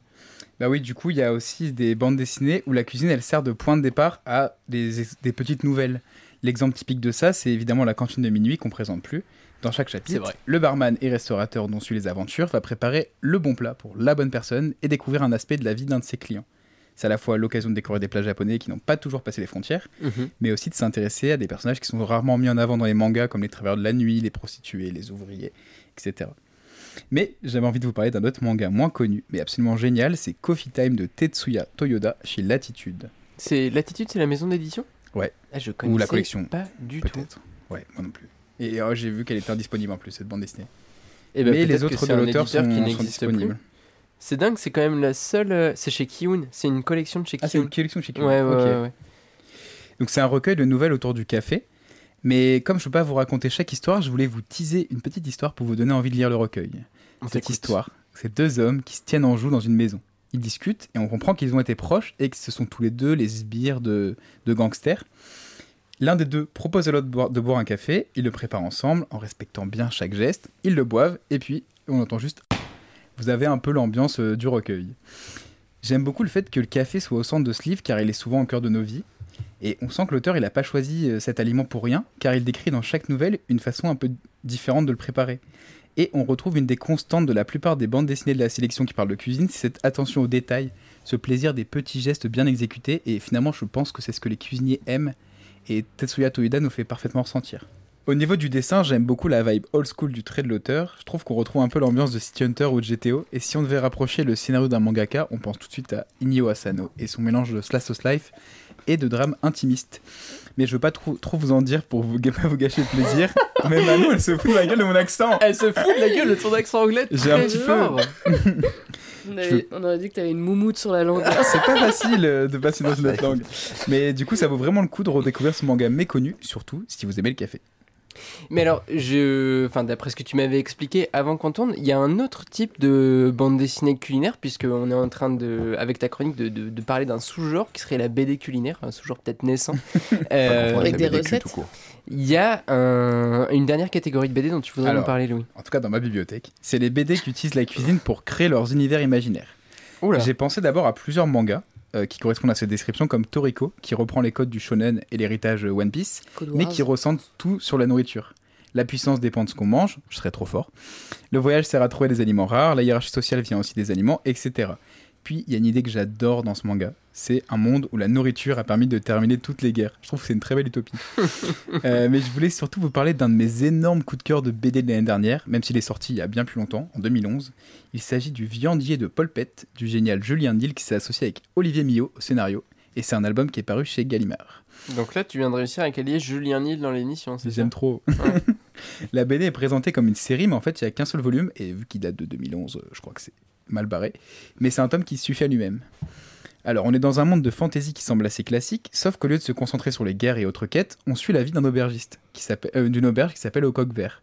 Dans ce lieu atypique à l'écart de la violence inhérente au genre de la fantasy, on est plus intéressé par la cuisine, les balades en forêt et les champignons que par la guerre. En même temps, le comte qui possède l'établissement est en froid avec sa famille de nobles guerriers, et le cuistot Paul Pett s'est dégoûté d'une vie de violence et veut maintenant consacrer sa vie à la cuisine. Cette BD, c'est une petite capsule de bonheur, comme Lou. Julien Nil est toujours aussi doué pour créer des univers doudous dans lesquels on a envie d'habiter. Quel susboule. C'est vraiment J'aime quand trop il nous parle mec, pas de Balzac, il nous parle de loup. c'est les deux marottes. J'ai regardé comme un enfant pendant des heures les plans de l'auberge par Nil, c'est plein de détails, plein de petites cachettes comme quand on était petit et qu'on faisait des cabanes. Mais c'est aussi une formidable BD sur la cuisine. Parce que dans cette auberge tenue par, le comte- par un comte gourmet, tout tourne autour de la nourriture. Donc quand le père castrateur de ce comte vient à l'auberge, Paul Pett doit réaliser le menu parfait. Et ce qui est trop cool, c'est qu'on suit vraiment toutes les étapes de la confection des plats. Paul Pett va chercher les ingrédients dans la forêt et dans son jardin, il les cuisine, il nous raconte l'histoire des plats, qui sont des mélanges de recettes connues et inventées, et on a même une page récapitulative pour la refaire. Et j'étais aussi trop content de retrouver le dessin de Neil que j'aime beaucoup. C'est du franco-belge assez rond. On sent le style de la, revue de show dans lequel euh, Neil a commencé. Si on peut le définir ainsi, je sais pas s'il y a un style show, mais Non, c'est vrai qu'on pourrait peut-être un jour commencer à parler de Silcho, peut-être qu'on n'avait pas encore assez de, de- de recul dessus, mais si on regarde des titres plus récents, un petit peu. ou- voilà, c'est ça, euh, Captain Biceps aussi de, de Thébault, Il y a un petit qui a d'ailleurs pas mal publié dedans, Et effectivement, ouais, ouais. Au niveau des couleurs, ça tourne autour des tons pastels et on a un trait qui devient plus précis pour dessiner les plats. Puis il y a toujours la folie de l'auteur, les personnages ont d'immenses moustaches, les décors sont gigantesques et l'on a un majordome en costard totalement incongru dans cet univers. Et puis au niveau du découpage du gaufrier, on est plus proche de Lou Sonata, donc la suite de Lou, euh, Ah. avec des cases plus grandes et une mise en page plus immersive. Et voilà, c'était mon petit panorama de la, des bandes dessinées qui parlent de cuisine. J'espère que ça vous a donné envie d'en lire et de cuisiner. Et puis surtout, ça nous a montré que c'était extrêmement diversifié et que Surtout que pour j'ai parlé de euh, toutes petites choses, quoi. Bah ouais, de toutes petites choses, mais qui à chaque fois représentent un style de bande dessinée culinaire si on le considère comme un sous-genre. Mais juste dans ta sélection, il n'y a pas de manga. Bah si, j'ai quand même évoqué Bah si, il y a Toriko, Coffee Time. il y a Ah Coffee. Time. Je. J'en ai évoqué, ah oui, la cantine minute, je l'ai évoqué aussi. vrai. Mais c'est vrai que j'ai pas chroniqué de manga vraiment. Mais les Japonais, ils sont euh, Ah dingues bah, de cuisine, Bah tu peux oui, y aller, bien hein, plus euh, que nous. hein. Drifting Dragons, ce qui est incroyable. C'est Vous vrai Miyazaki, bien. vous aimez la Food bouffe, Wars, mais euh, de Drifting Food Dragons. Wars, Ouais. Miyazaki, j'ai pas osé parce, enfin, parce que parce qu'on en parle tout le temps, et surtout parce que c'est c'est pas au centre non plus à 100%. Et euh, j'en profite, mais euh, parce que euh, ça tombe au bon moment, mais ils viennent d'adapter en animé Glouton et Dragon, qui était une série BD d'une autrice euh, parue chez Casterman un Ah, j'étais peu pas avant. fan. Je sais pas, mais là on peut pas pousser le concept plus loin que ça. C'est Donjons et Dragons et ils bouffent les monstres. Oui, c'est littéralement ça. C'est vraiment comme Toriko, ça. Ah bah ouais. Pour le coup, euh, Mais ouais, non, mais merci pour cette chronique de nous avoir montré la diversité qu'il existait de, de, de rapports entre la bande dessinée et la cuisine et à quel point on pouvait mettre en scène la cuisine de façon Ouais. diverse et variée. Euh, beaucoup ont entendu parler de, de cuisine, notamment à travers la- l'excellente série The Bear récemment, qui mettait en scène la cuisine d'une manière tout à fait particulière et qui vous donnait envie de manger. C'est-à-dire que a même un, vé- même un végétarien avait envie de manger un énorme burger dégueu avec des énormes steaks. Pour il le coup, s'appelle euh, Léo, il est un gesson. Pour le coup, moi, je suis quand même végétarien. et Je vous ai présenté le viandier de ouais, voilà. c'est- Et mais- j'ai adoré la passion de Dodin Bouffin au cinéma cette année. Il y, a- il y a une façon de, de, de mettre en scène la, la nourriture et, Ouais. et la cuisine notamment qui est, qui est assez particulière et on sent qu'il y a un rapport auquel, enfin que je ne soupçonnais pas avant, euh, avant la série The Bear et ta chronique euh, Louis. Du coup, euh, merci pour, euh, toutes, euh, pour toutes ces Ah, découvertes. pas de problème. Ça m'a donné faim. J'ai trop la dalle. Alors il est certes 22h30, nous n'avons toujours pas mangé, nous tournons depuis maintenant beaucoup trop longtemps, mais euh, nous allons, avant d'aller nous sustenter, écouter la chronique du fabuleux Sacha. Ne vous inquiétez pas, elle sera courte puisqu'il n'a rien écrit. C'est tout de suite la chronique de Sacha. Léo, jingle Le multibulle de Sacha. Bonjour, bonsoir à tous et à toutes. J'aimerais commencer par dire que Thomas est très injuste avec moi. Ce n'est pas que j'ai rien écrit, c'est juste que j'ai moins écrit que d'habitude. Je me suis mépris sur le format de l'émission. Donc finalement, s'il y a quelqu'un à blâmer ici, c'est lui et ses manques de communication. Voilà. Euh, Je ne relèverai pas. Sacha, on t'écoute. Bah, parce que j'ai raison. Alors, retournons à nos moutons, Léo son plutôt à notre festival. Euh, lorsque euh, j'ai appris qu'on allait refaire un épisode des Oubliés d'Angoulême, ben, j'étais un peu embêté. Pour deux raisons. Euh, déjà, j'avais, je savais pas comment me comporter vis-à-vis de la sélection officielle, qui avait un côté un peu euh, sélection de Schrödinger, où je l'ai vu et en même temps, il y avait plein de titres hyper sympas et j'étais très content de l'avoir. Et en même temps, elle m'a laissé un peu neutre, un peu froid. Je sais pas, il y a un truc dans cette sélection qui fait que. Elle ne t'animait pas. mais ouais, c'est ça. Alors que pourtant, c'est plein de séries que j'aime énormément. Ça m'a fait plaisir de voir Slava, de voir Evol, de voir Nice House on the Lake ou Saint-Elme. Enfin bref. Et pas Chainsaw Man. pas de Chainsaw. Oh, Sacha. J'ai volontairement Oh. pas parlé de Chainsaw Man, mais puisqu'on en est là, ouais, il y a Chainsaw Man, c'est trop bien. J'ai hâte que ça ne gagne rien, ça va être extra. Et d'ailleurs, je comprends pas pourquoi ils ont pas mis Adieu Eric, que je trouve plus grand. Bref. Euh, lisez les deux. Euh, du coup, fin de la parenthèse. Moi, je peux te dire pourquoi je pense. Je pense que c'est le jury de présélection du prix des séries qui a mis Chainsaw Man dans la sélection officielle. Et Adieu Harry n'étant pas une série, le jury de présélection des séries ne pouvait pas mettre Adieu Harry dans la sélection officielle. Sympa comme explication, mais du coup, allez lire Adieu Eric. Je pense que c'est ça. Bref. Euh, ouais, donc il fallait que je trouve un album qui m'avait marqué sur l'année 2023 et qui n'était pas présent dans la sélection. Et entre ceux qu'on avait déjà chroniqués, ceux présents dans la sélection, etc., c'était dur pour moi. Et finalement, j'ai trouvé la pépite euh, que j'ai voulu présenter à mes camarades. Et on va tout de suite voir à quel point ils vont détester parce que, évidemment, c'est du comics. Au début, je voulais pas faire du comics. Oh, Non mais ça voilà, ça fait trois épisodes que je fais chier tout le monde avec du comics et que personne aime. C'est bon, j'ai compris que c'était que une bataille perdue comics d'avance. de chiottes aussi. Ouais, bah voilà, bravo. Je rigole. Mais bon, finalement, on retombe dans ces univers doudou et confort, n'est-ce pas Louis? Donc, ça bien des comics. On va parler de Ecoland, de James H. Williams, William Aiden Blackman et Dave Stewart. La colorisation, Euh, c'est euh, traduit par Laurent Laget et publié chez Panini Comics pour la modique somme de 39,95€. J'avais toutes les infos, donc pour un gars qui a pas préparé ta chronique, bah pire. Ouais, ouais, ouais, non, Il y mais a je suis d'accord, bravo Sacha. Euh, oh, et là, tout- ça c'est moche, ça par contre. Alors, si on compte euh, la galerie de couverture ainsi Ouais. que les croquis, je crois qu'on est aux alentours entre 130 et 140. Mais c'est- on s'en fout Un de la réponse. petit pavé. c'était juste pour- Euh, au- et donc paru en juin dernier, donc il y avait toute sa place dans euh, notre petit panel de sélection. Pas comme les BD de Théo. Pas comme les BD de Théo. Non, mais rappelons-le, s'il vous plaît. Non, mais faut s'ouvrir un peu. Et au final, quand on regarde un peu, en tant qu'amateur de comics, j'ai tout de suite regardé la sélection. Et en fait, j'ai vu Nice the Lake. J'étais très heureux, mais c'est du comics qui se fait passer pour pas du comics, qui est même édité pour ne pas passer comme du comics. Après, ça, c'est le choix d'Urban, C'est le choix d'Urban. de l'éditeur français. Évidemment, évidemment. Euh, et en- ça m'a posé une question de, bah en fait, c'est quand la dernière fois qu'un comics a gagné un truc, un emblème Fatem. Non, j'exagère, un truc, non, mais un fauve d'or, ça remonte à Watchmen. Et Ah V ouais, pour Vendetta. Ah, stylé. Il y a Watchmen et V pour Vendetta qui ont dû gagner. Alors attendez, je me sais Oui. plus l'épreuve, enfin l'époque, je sais pas si c'est un Alphard, euh, un Alfred ou euh, ce que tu veux.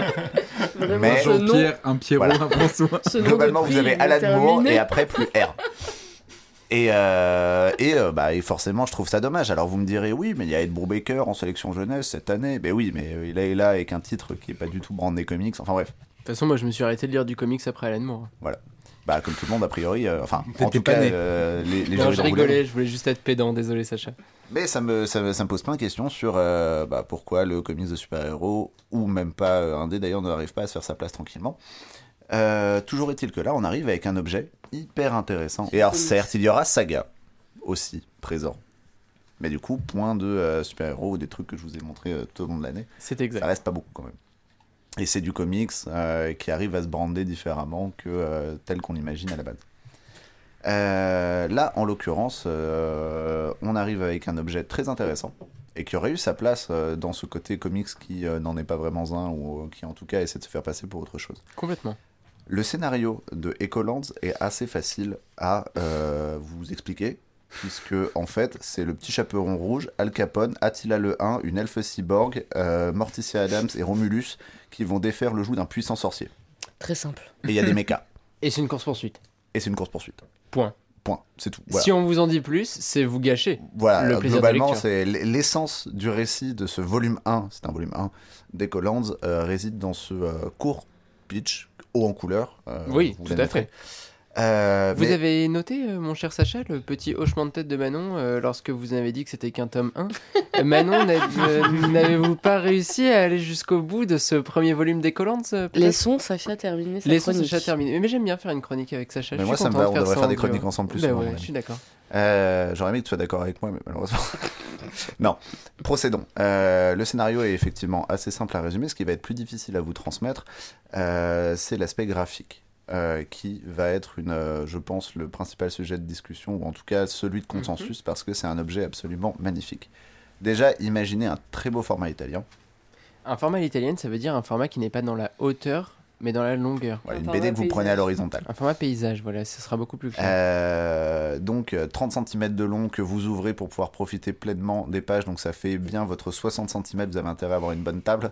Et là c'est euh, un paysage littéralement qui se décrit à chaque fois parce que euh, James Williams euh, est, je pense, très connu dans le monde de- du comics pour euh, ses compositions et ses découpages très, très dynamiques, très fluides, très élancés. Promethea. Casse, bah ouais, Prométhée. Revenons à Alan Moore, s'il vous Revenons plaît. à Alan Moore, il a fait Prométhée d'Alan Moore, il a fait un excellent Batwoman Je l'ai pas lu. qui est incroyable. Je Ça, te crois, vraiment je te crois, Sacha. Euh, On est bref, ensemble, cœur, moi je, je suis fan de toutes les œuvres qui proposent des découpages euh, qui viennent casser un peu les gaufriers, des choses un peu plus immersives et dynamiques.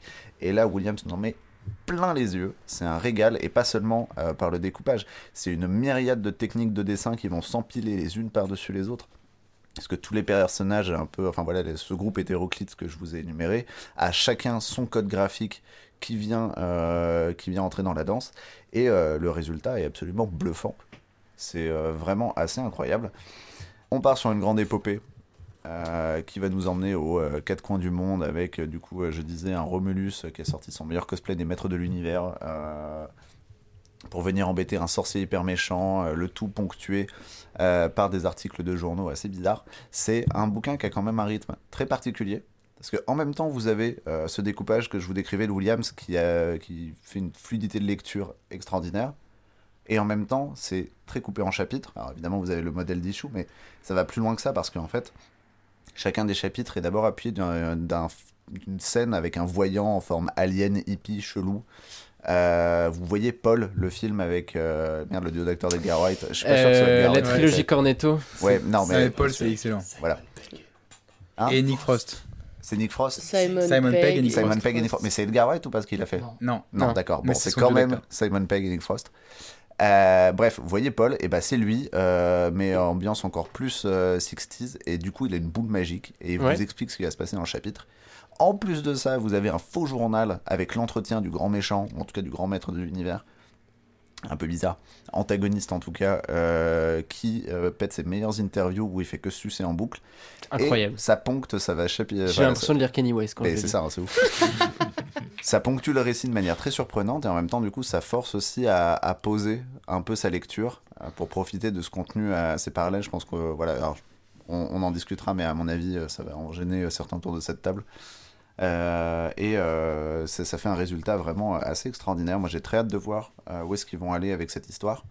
Euh, bon, j'ai parlé beaucoup de, de Williams, il n'est pas tout seul sur le dessin, et là, il, est, euh, il travaille avec un excellent coloriste, euh, Dave Stewart, euh, qui, qui vient sortir. Ils, ont, enfin, ils font appel à une équipe de lettreurs aussi assez extraordinaire, parce qu'évidemment, il y a des jeux de typo incroyables, et c'est un melting pot de, de- de pop culture assez Incroyable. formidable. Quoi. Et donc voilà, et là, on a un objet un peu ovni dans la sphère comics, qui, qui a, pouvait parler à un public large du fait de la, la, la, la pluri- enfin, merde, comment dire, de la myriade de références euh, sur lesquelles il s'appuie. Et pff, rien, rien. Je pense que ça tient aussi à son format. Déjà que les rayons comics en librairie BD, c'est difficile de se faire une place, mais alors un truc qui rentre même pas dans les étagères, à mon avis, ça fait chier beaucoup de libraires. Et, euh, c'est bah, dommage. Donc je vous invite euh, à évidemment essayer de vous rapprocher euh, des, des libraires et de tâter un peu l'objet, de vous rendre compte de ce que, de ce que ça peut être. C'est vraiment, c'est vraiment génial. Mais euh, moi, je tiens à dire que Dave Stewart, dont tu parlais à la couleur, euh, il a notamment colorisé une partie, je saurais plus dire exactement laquelle, mais d'un titre dont tu nous as parlé déjà il y a pas longtemps, c'était The Human Target. Et il fait que des quiz. Ah non, je pense qu'il avait quizé. Non, j'allais pas quizer, je quiz pas tout le temps, je suis pas un, je suis pas un grand quizzer, moi, vous savez. C'est pas Mais, euh, mais euh, alors moi, Ecolands, j'ai adoré, euh, j'ai commencé à lire en me disant Oh, c'est dégueu. Page 2, je me suis dit Ah, mais en fait, c'est John Williams. Incroyable. Et du coup, j'ai commencé. James. James Williams. et j'ai continué. James Williams Third, d'ailleurs. Ah, mais en vrai, il y a toujours marqué GH partout, même moi j'ai dû vérifier, genre sur 15 trucs différents pour être sûr de son prénom. Là. Ouais. Mais enfin, du coup, ouais, page 2, tu comprends que les compositions graphiques elles sont beaucoup plus diversifiées qu'il n'y paraît page 1. Et à partir de là, tu comprends face à qui tu es quand euh, tu l'as déjà lu ou déjà vu. Et la diversité des techniques est tellement dingo que moi, cette course-poursuite, je me suis fait mais complètement happé par le récit. Et du coup, juste je rigolais, je me marrais, j'avançais dans l'histoire, je découvrais des nouveaux personnages. Ça repartait en live, fin de chapitre, on commence un nouveau, ça repart en live, c'est trop bien. Et j'ai passé un trop bon moment. Mais avant de vous donner mon avis, ce qui est exactement ce que je viens de faire, je vais euh, passer la main à notre chère exploratrice des abysses dessinés, parce que je n'ai même pas rappelé vos pseudos dans cette, euh, dans cette émission. Je m'en Manon, suis chargé tout seul. qu'as-tu... C'est vrai, tu t'en es chargé tout seul. qu'as-tu pensé, Manon, de euh, cette Ecolands Ouais, premier tome ouais. Bah, clairement, je lirai pas le deuxième. mais... non, mais c'est juste parce que c'est pas à mon goût.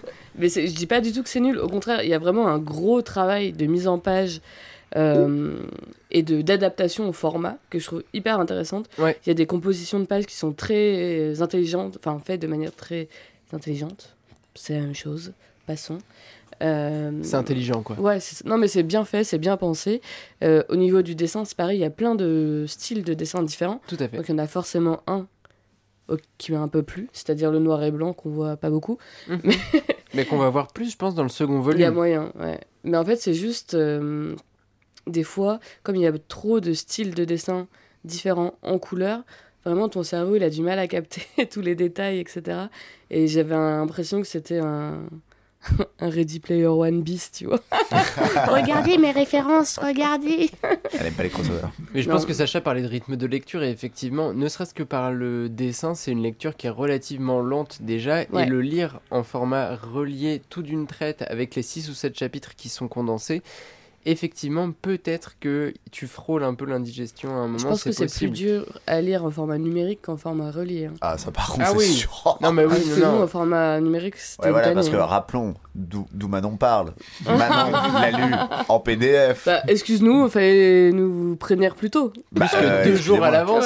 Ouais, bah écoutez, j'ai galéré, j'ai galéré. Il l'a dit en début de chronique, Oui. il l'a dit. Mais, euh, mais outre le format numérique, même, enfin, on l'a lu en format numérique, mais on a lu le format relié en numérique. On avait tous les chapitres les uns à la suite des autres. On les a pas lus mois après mois, Ah oui, non. chapitre après chapitre, où tu as Ah, un rythme de lecture beaucoup plus long. Ouais, parce que là, du coup, j'ai juste parlé du dessin, mais parlons du scénario. En vrai, le dessin, euh, il y a des dessins, c'est pas ma cam, c'est pas ma cam, euh, Mm. voilà. Mais euh, le scénario, par contre, en fait, je pense que c'est plus un livre, un artbook que un comics. Le scénario, il est impossible à tenir, ça se barre dans tous les sens. Tu comprends plus rien. Je l'ai fini, mais clairement pas pour l'histoire, juste par curiosité pour voir euh, les dernières pages. Eh ben voilà, elle en frappe le micro. Désolé pour vos De oreilles. colère. Elle est vénère. Par contre, juste les, les planches où il y a euh, des dessins faits avec de la, un peu de la peinture et des Oui. ancrages, là j'ai tellement envie de voir les originaux si c'est pas des numériques. Ça doit être malade, mais pour le reste, j'avoue, Tu passes ton tour. je passe mon tour. Il y a des belles propositions, mais ouais, le scénario, euh, c'est impossible à suivre. Enfin, c'est trop compliqué, je trouve. Bah, on va voir ce qu'en diront les autres personnes autour de la table. Mon cher Théo, grand dégingandé, puisque je, je, je fais le tour de table des, des pseudos. Qu'a- Qu'as-tu pensé de la bande dessinée du grand maître du multibulle C'est très naturel comme Ouais, de ouf. Bonsoir. Euh, moi, j'ai. Alors, euh, en fait, j'ai- je suis bien rentré dedans. La scène d'ouverture euh, qui va hyper vite, là, avec euh, vers le début de la course-poursuite, qui se termine par une explosion magnifique, Qui est trop belle. trop trop belle. On adore le sang et les entrailles. Ouais, une, une- une super, euh, la plus belle explosion de tête que j'ai Ouais, jamais vue. elle est stylée. Manon était loin du micro, mais euh, Sacha nous l'a remontré. Ouais, vraiment, c'est trop trop beau. elle n'en pense pas moins. Euh, J'aime bien le, en plus, ouais, le, le côté, euh, tu fouilles à chaque page un peu euh, bah, des petites références, ouais, euh, tous tous les petits dessins, le soin qu'il a apporté à vraiment à, à se, à reprendre un code, euh, un code graphique et tout. Ça, j'ai bien kiffé aussi. Euh, les collages, enfin, je sais pas trop comment, comment, comment c'est fait, Ouais, si c'est moi des collages je le voyais un peu comme ça, ouais. Mais euh, c'est, c'est, j'ai trouvé ça bien fait parce que des fois les, les jonctions entre, entre plusieurs dessins sont un peu, un peu, un peu mal fichues. Mm, Là, mm, je- mm. là, j'ai trouvé ça cool. Euh, après, c'est ça, c'est le scénario. Moi, ça, pour le coup, ça m'a pas perdu. J'ai trouvé ça. En fait, ouais, c'est un peu foutraque et ça part, ça, ça part un peu dans tous les sens. Mais euh, j'ai, j'ai quand même trouvé ça justement un peu trop linéaire au sens où, bon, bah voilà, chaque, chaque euh, chapitre, c'est. euh, C'est toujours la même chose. C'est une on, a- nouvelle on arrive aventure. dans un nouvel Ouais. endroit, on se, fait, on se fait péter, on doit fuir encore plus loin et ainsi de suite, quoi. Mais vous avez, enfin, par exemple, euh, on est de la génération des gens qui ont regardé les zinzins de l'espace à la télé. Je détestais les zinzins de l'espace. C'est pas un bon incroyable. exemple, du coup. Voilà. Mais tu vois, les zinzins de incroyable. l'espace, t'avais un épisode, une histoire. Et là, t'as un chapitre, une histoire, et t'as un fil rouge qui va se déplier au fur et à mesure. Et moi, je l'ai un peu vu comme euh, Geoff Darrow quand il fait le Shaolin Cowboy. C'est là, le format à l'italienne, il est parfait pour la course-poursuite parce qu'on est en permanence dans cette course en avant et dans la longueur. Et donc, pour ça, le format était magnifiquement fallait illustré. faire un Liporello. Et alors, t'imagines quel Le livre, il aurait coûté 200 balles. Ouf. Et puis, ça aurait été compliqué à publier tous les mois. Mais bref, Mec, les zinzins de l'espace, mon petit frère, c'est un bâtard, il dit que je ressemble à l'un d'entre eux, il faut que je vous le montre. Il y a moyen que je Le cou- bleu Est-ce que c'est le bleu Je sais plus quelle couleur L'instant crois que j'ai confession. Alors là, je vois pas du tout lequel c'est. Bon, en attendant que Théo nous montre en off à quel zinzin de l'espace il ressemble, on va demander à Louis ce qu'il a pensé du coup de cette écolance. Euh, bah moi je vous l'ai dit en arrivant, mais j'ai ouvert la première page, je me suis dit putain mais on dirait Druyer, Ah ouais avec ce mélange de plein de dessins et tout, sauf qu'au lieu d'avoir lu Flaubert et faire Salambo, il a lu des mangas. Et des comics. mais c'est pas être une critique, et je trouvais ça trop... Enfin, Ah, Dieu, graphiquement je trouvais ça incroyable quoi. C'est le orange là. c'est vrai, c'est le dégingandé. C'est pas un compliment. Le orange. Alors oui, effectivement, si vous remettez le personnage orange des zinzins de l'espace et que vous avez déjà vu Théo en photo sur notre compte Instagram, n'hésitez pas à faire le rapprochement, à créer des mèmes aussi. Envoyez-les nous, on sera très content de les repartager. Euh, gros bisous à vous, gros bisous à Théo, gros bisous aux zinzins de l'espace et merci à son frère pour ce moment incroyable. Louis, tu nous parlais de manga, de druilet Ouais, et euh, des Collands surtout. Ouais, je, je disais juste que du coup on aurait dit Druyer avec, avec des références plus de manga, plus de comics, euh, Mhm. mais c'était très très cool. Mais par contre je suis un peu comme Manon, j'ai l'impression que c'est plus... euh, Moi je l'ai... En fait je l'ai vraiment lu comme un artbook. hein. Ah. Mais c'est dingue ce que même pas- là. Ouais. Mais vous en fait, pouvez parce que- pas vous laisser En fait, emporter souvent, en fait, par un scénario. les, les euh, BD de, de Sacha, je trouve qu'elles sont très denses. Oui. Et c'est peut-être que je suis peu débile. Le mais mec lit Balzac en vacances et il vient me faire chier sur ma BD. Non mais attends, c'est une marrant, blague. c'est très Balzac aujourd'hui. Mais, c'est toi qui as parlé euh, des illusions perdues et de ta oui. sauce soja. C'est vrai. Ça, j'ai massacré Balzac. La sauce soja dans la vallée. Mais... Non, mais c'est vrai que j'ai, j'ai- ouais, je trouve ça très, très, très, très, très dense. Mais j'ai plus pris du plaisir à regarder les dessins, quoi. Comme une personne âgée qui lit une BD. Moi, Sacha, j'ai adoré. Merci Thomas. Mon seul allié parmi eux tous. Non, c'est faux, j'ai pas oublié ce que t'as dit au début de l'épisode. Euh, honnêtement, le. Comment dire je... Moi, je suis prêt à reconnaître une chose, c'est qu'en fait, c'est un scénario qui est très simple. Vous l'avez dit, c'est une course-poursuite. C'est essentiellement juste une grande course-poursuite dans un univers dont on va apprendre les règles petit à petit, mais qui est très dense, ça, euh, complètement, et euh, très bizarre. Et en fait, moi, je, je m'attends à un twist. Il y aura un twist sur, Oui, euh, sur la nature de cet Bah, univers. j'espère. hein. Et, euh, et j'attends impatiemment la suite. Je suis sur le rythme. euh, finalement, je, à la fin de l'album, par chapitre, il y a une playlist qui est faite. Elle Moi, est J'adore les playlists. longue. Les playlists sont à chaque fois énormes. Et je trouve ça très bien parce que finalement, je le vois un peu comme une invitation à prendre son temps pour profiter des chapitres et des dessins. Mm, mm. Et, euh, et à combattre aussi euh, ce, ce rythme de lecture hyper, euh, hyper dynamique euh, et très très rythmé de cette course-poursuite. Ou alors peut-être qu'il faut le lire une fois avec le scénar euh, pour aller dedans, etc. Et après on réouvre la BD avec les playlists. Et là on se fait juste un pur kiff, expérience pur trip. visuelle et sonore. Mm, mm. Produit Et, euh, LSD, et ça va être trop ouf. Non mais c'est incroyable. Par contre, je comprends pourquoi tu l'as proposé pour les oubliés d'Angoulême. Parce que pour le coup, c'est un comics original de ouf. Mm, mm. Complètement. Publié par Image Comics aux États-Unis, donc euh, Ouais. hors, euh, hors univers Marvel, hors univers DC, même s'il y a plein de références qui sont je me très demande d'ailleurs claires. comment sont publiés les issues là-bas. Parce qu'au niveau du Ah ouais. format, Ouais, ouais. Bah, est-ce que c'est aussi un format italien un peu chelou C'est une euh, excellente question. Ils je peuvent pas le mettre dire. en format normal. en J'ai pas temps. bien fait mes j'ai pas bien fait mes devoirs et j'ai pas enquêté sur les sur la Ouais. modalité d'impression euh, aux US. ou tu sais, comme ça. Mais euh, Ouais, c'est ça. Ah, Tu sais, tu Bah, mets juste les agrafes de l'autre côté. Bah, c'est possible qu'ils aient juste imprimé dans un format ça. italien, ouais. Tu sais, ils mettent les planches comme ça. ouais, tu. Ouais. Je sais pas. Et c'est vrai qu'Angoulême, ça aurait été une expo là, avec ça. Oh, avec genre ça toutes les dingue. planches côte à côte, ça pourrait être Tu sais, incroyable. à Châtelet, quand on est, dans- quand t'es dans- sur le tapis roulant, hop, Toute la BD comme ça. Bah ouais, carrément. Carrément. RATP, contactez-nous. Pour les JO là. Bon, en tout cas, franchement, comme c'est moi qui ai le droit de donner le mot de la fin, magnifique bande dessinée que c'était Collands.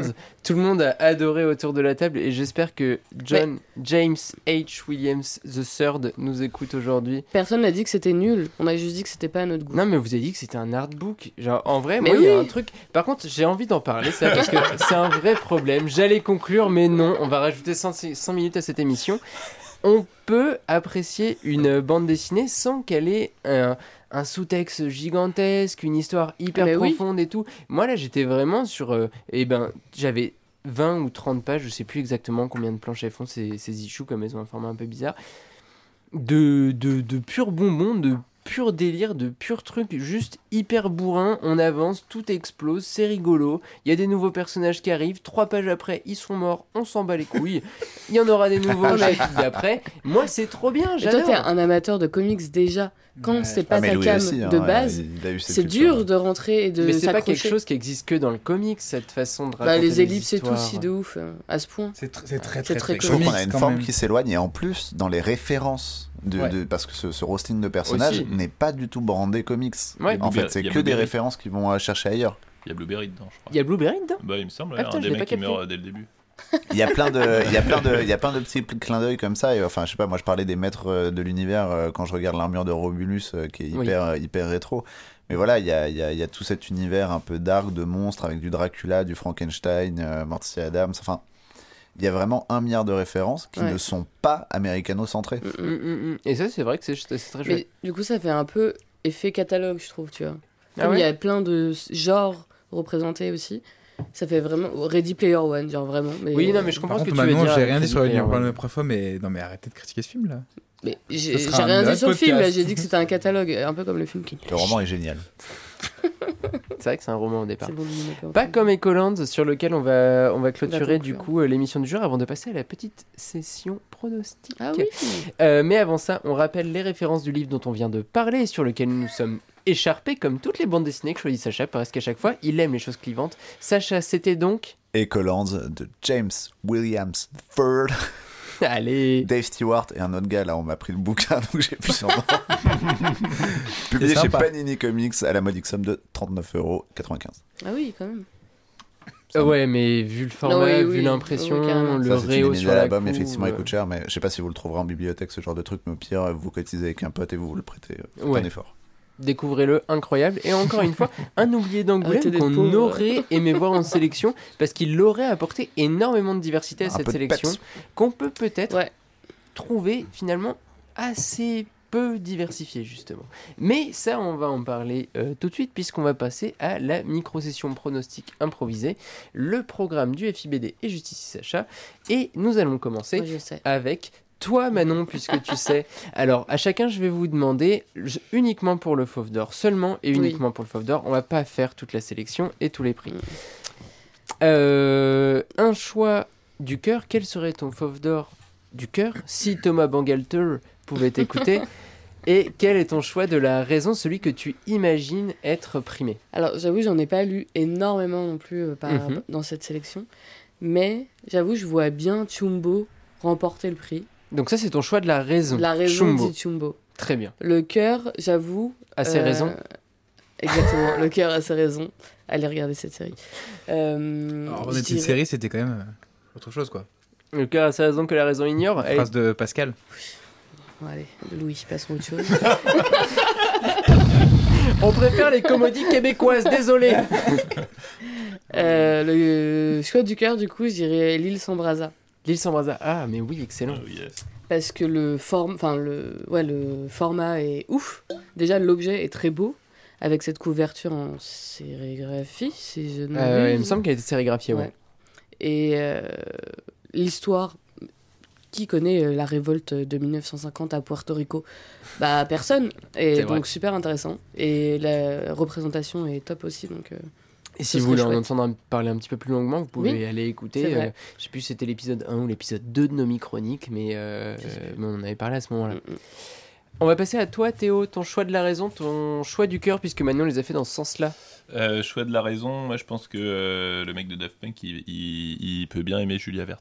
Ah ouais que- Julia Vert, les ouais, imbuvables Je pense que les imbuvables ça peut lui plaire. Ah, un fauve d'or pour les Ouais. imbuvables. Je Eh ben, plus, Est-ce que pour les entrailles de New York elle avait déjà eu un prix ou pas? Je me souviens Ouais. plus. Elle était Ah, sélectionnée. Ouais, 100%. bon, ça Elle a, elle a eu un prix, peut-être pas le Fauve d'Or, mais elle a eu un Je sais prix. plus ce c'est qu'elle sûr à 100%. Bah, elle Ah a ouais pas eu le fauve d'or, mais peut-être. Ouais, bon, je sais plus. Bon, elle aura- elle aura- elle Tu pas. penses que Thomas Bankelter est un ancien alcoolique? J'ai pas dit ça. Euh, bon, je l'ai. Tant pis. J'ai dit, euh, j'ai dit ça. T'as dit les Effectivement, elle l'aura pas. Du coup, si elle a déjà eu un prix. Mais voilà. Et choix du cœur, euh, bah, Creuse et Vogue. Creusez vos gants, Ah ouais, j'avoue. Je suis tout à fait d'accord. En fait, Bande dessinée euh, dont on a aussi parlé, dont on a même pas, euh, enfin interviewé l'autrice, Delphine ouais. Panique. Mais moi, par contre, je suis vraiment pas sûr qu'elle ait été primée avec Non, non, je viens de regarder en fait, euh, parce qu'en fait, il y a le gros truc Angoulême encore sur la BD. Mais c'est oui, marqué je, je la sélection. Ouais. Ah oui, d'accord. Bah, Non, non, elle était pas prise. bah, c'est bon, elle va Mais- gagner. Creuset Vogué, c'est pas dans la sélection des lycéens Elle est aussi en sélection officielle, il me semble. ok. On va demander une vérification On tout de suite tout le temps à euh, c'est Sacha qui a le livret dans les mains. Parce que du coup, si elle est dans Mais, la sélection euh, des lycéens, on peut pas recevoir le fauve d'or. Non. Si. Bah si, bien sûr, parce que la sélection des lycéens se fait sur un morceau de la sélection officielle. Officielle. Euh, oui. Euh, le Creuset Vogué concourt également en sélection officielle Bah et ouais. peut obtenir le Fauve d'Or. Il est en lycéen et en sélection officielle. Donc, euh, donc choix du cœur, Creuset Vogué pour Théo, choix de la raison, Les Imbuvables de Julia Vertz aux éditions Lagrume.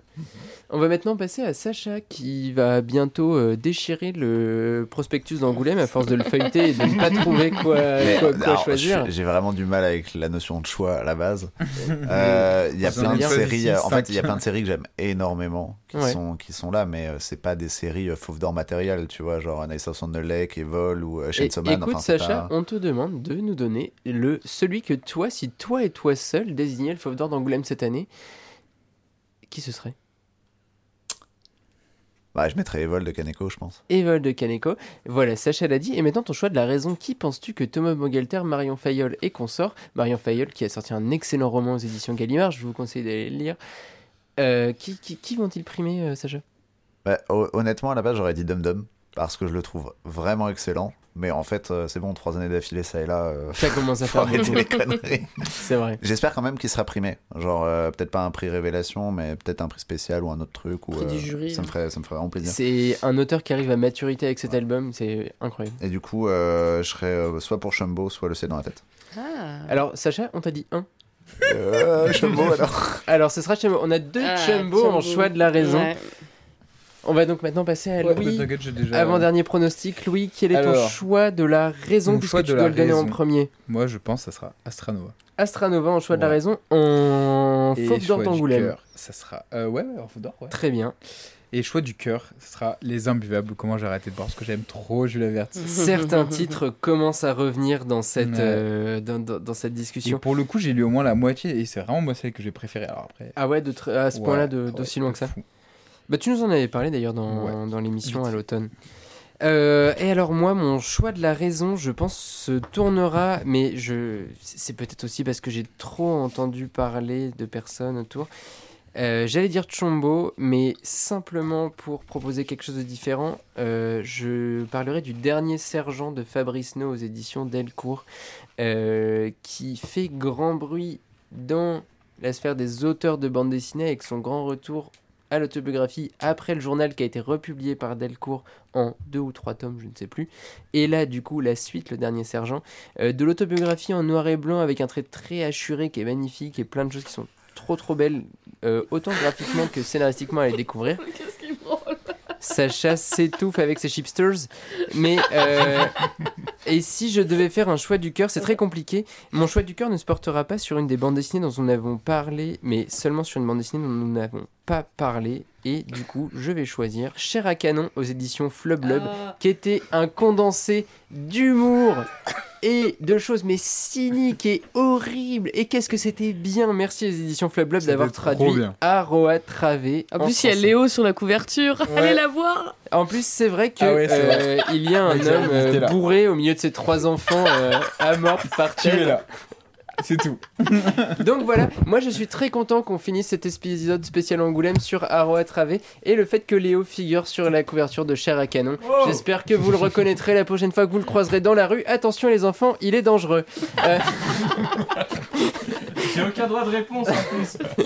on vous souhaite à toutes et tous un excellent festival d'Angoulême pour ceux qui y vont, d'excellentes lectures. Euh, allez découvrir les oubliés d'Angoulême que nous avons cités, l'essai dont j'ai parlé qui vous racontera les dessous de l'incroyable aventure qu'est ce festival depuis maintenant 50 ans, ainsi que Louis qui nous a présenté les liens qui existaient encore une fois entre les différents arts, c'est-à-dire les arts de la table et le 9e art. Bisous à tous, à très bientôt, on se retrouve Bisous, dans bisous. pas très longtemps. Bisous. Le 4864, 4864. le podcast référence en BD. 4864. Retrouvez nos épisodes un lundi sur deux, offre soumise à condition dans la limite des places disponibles.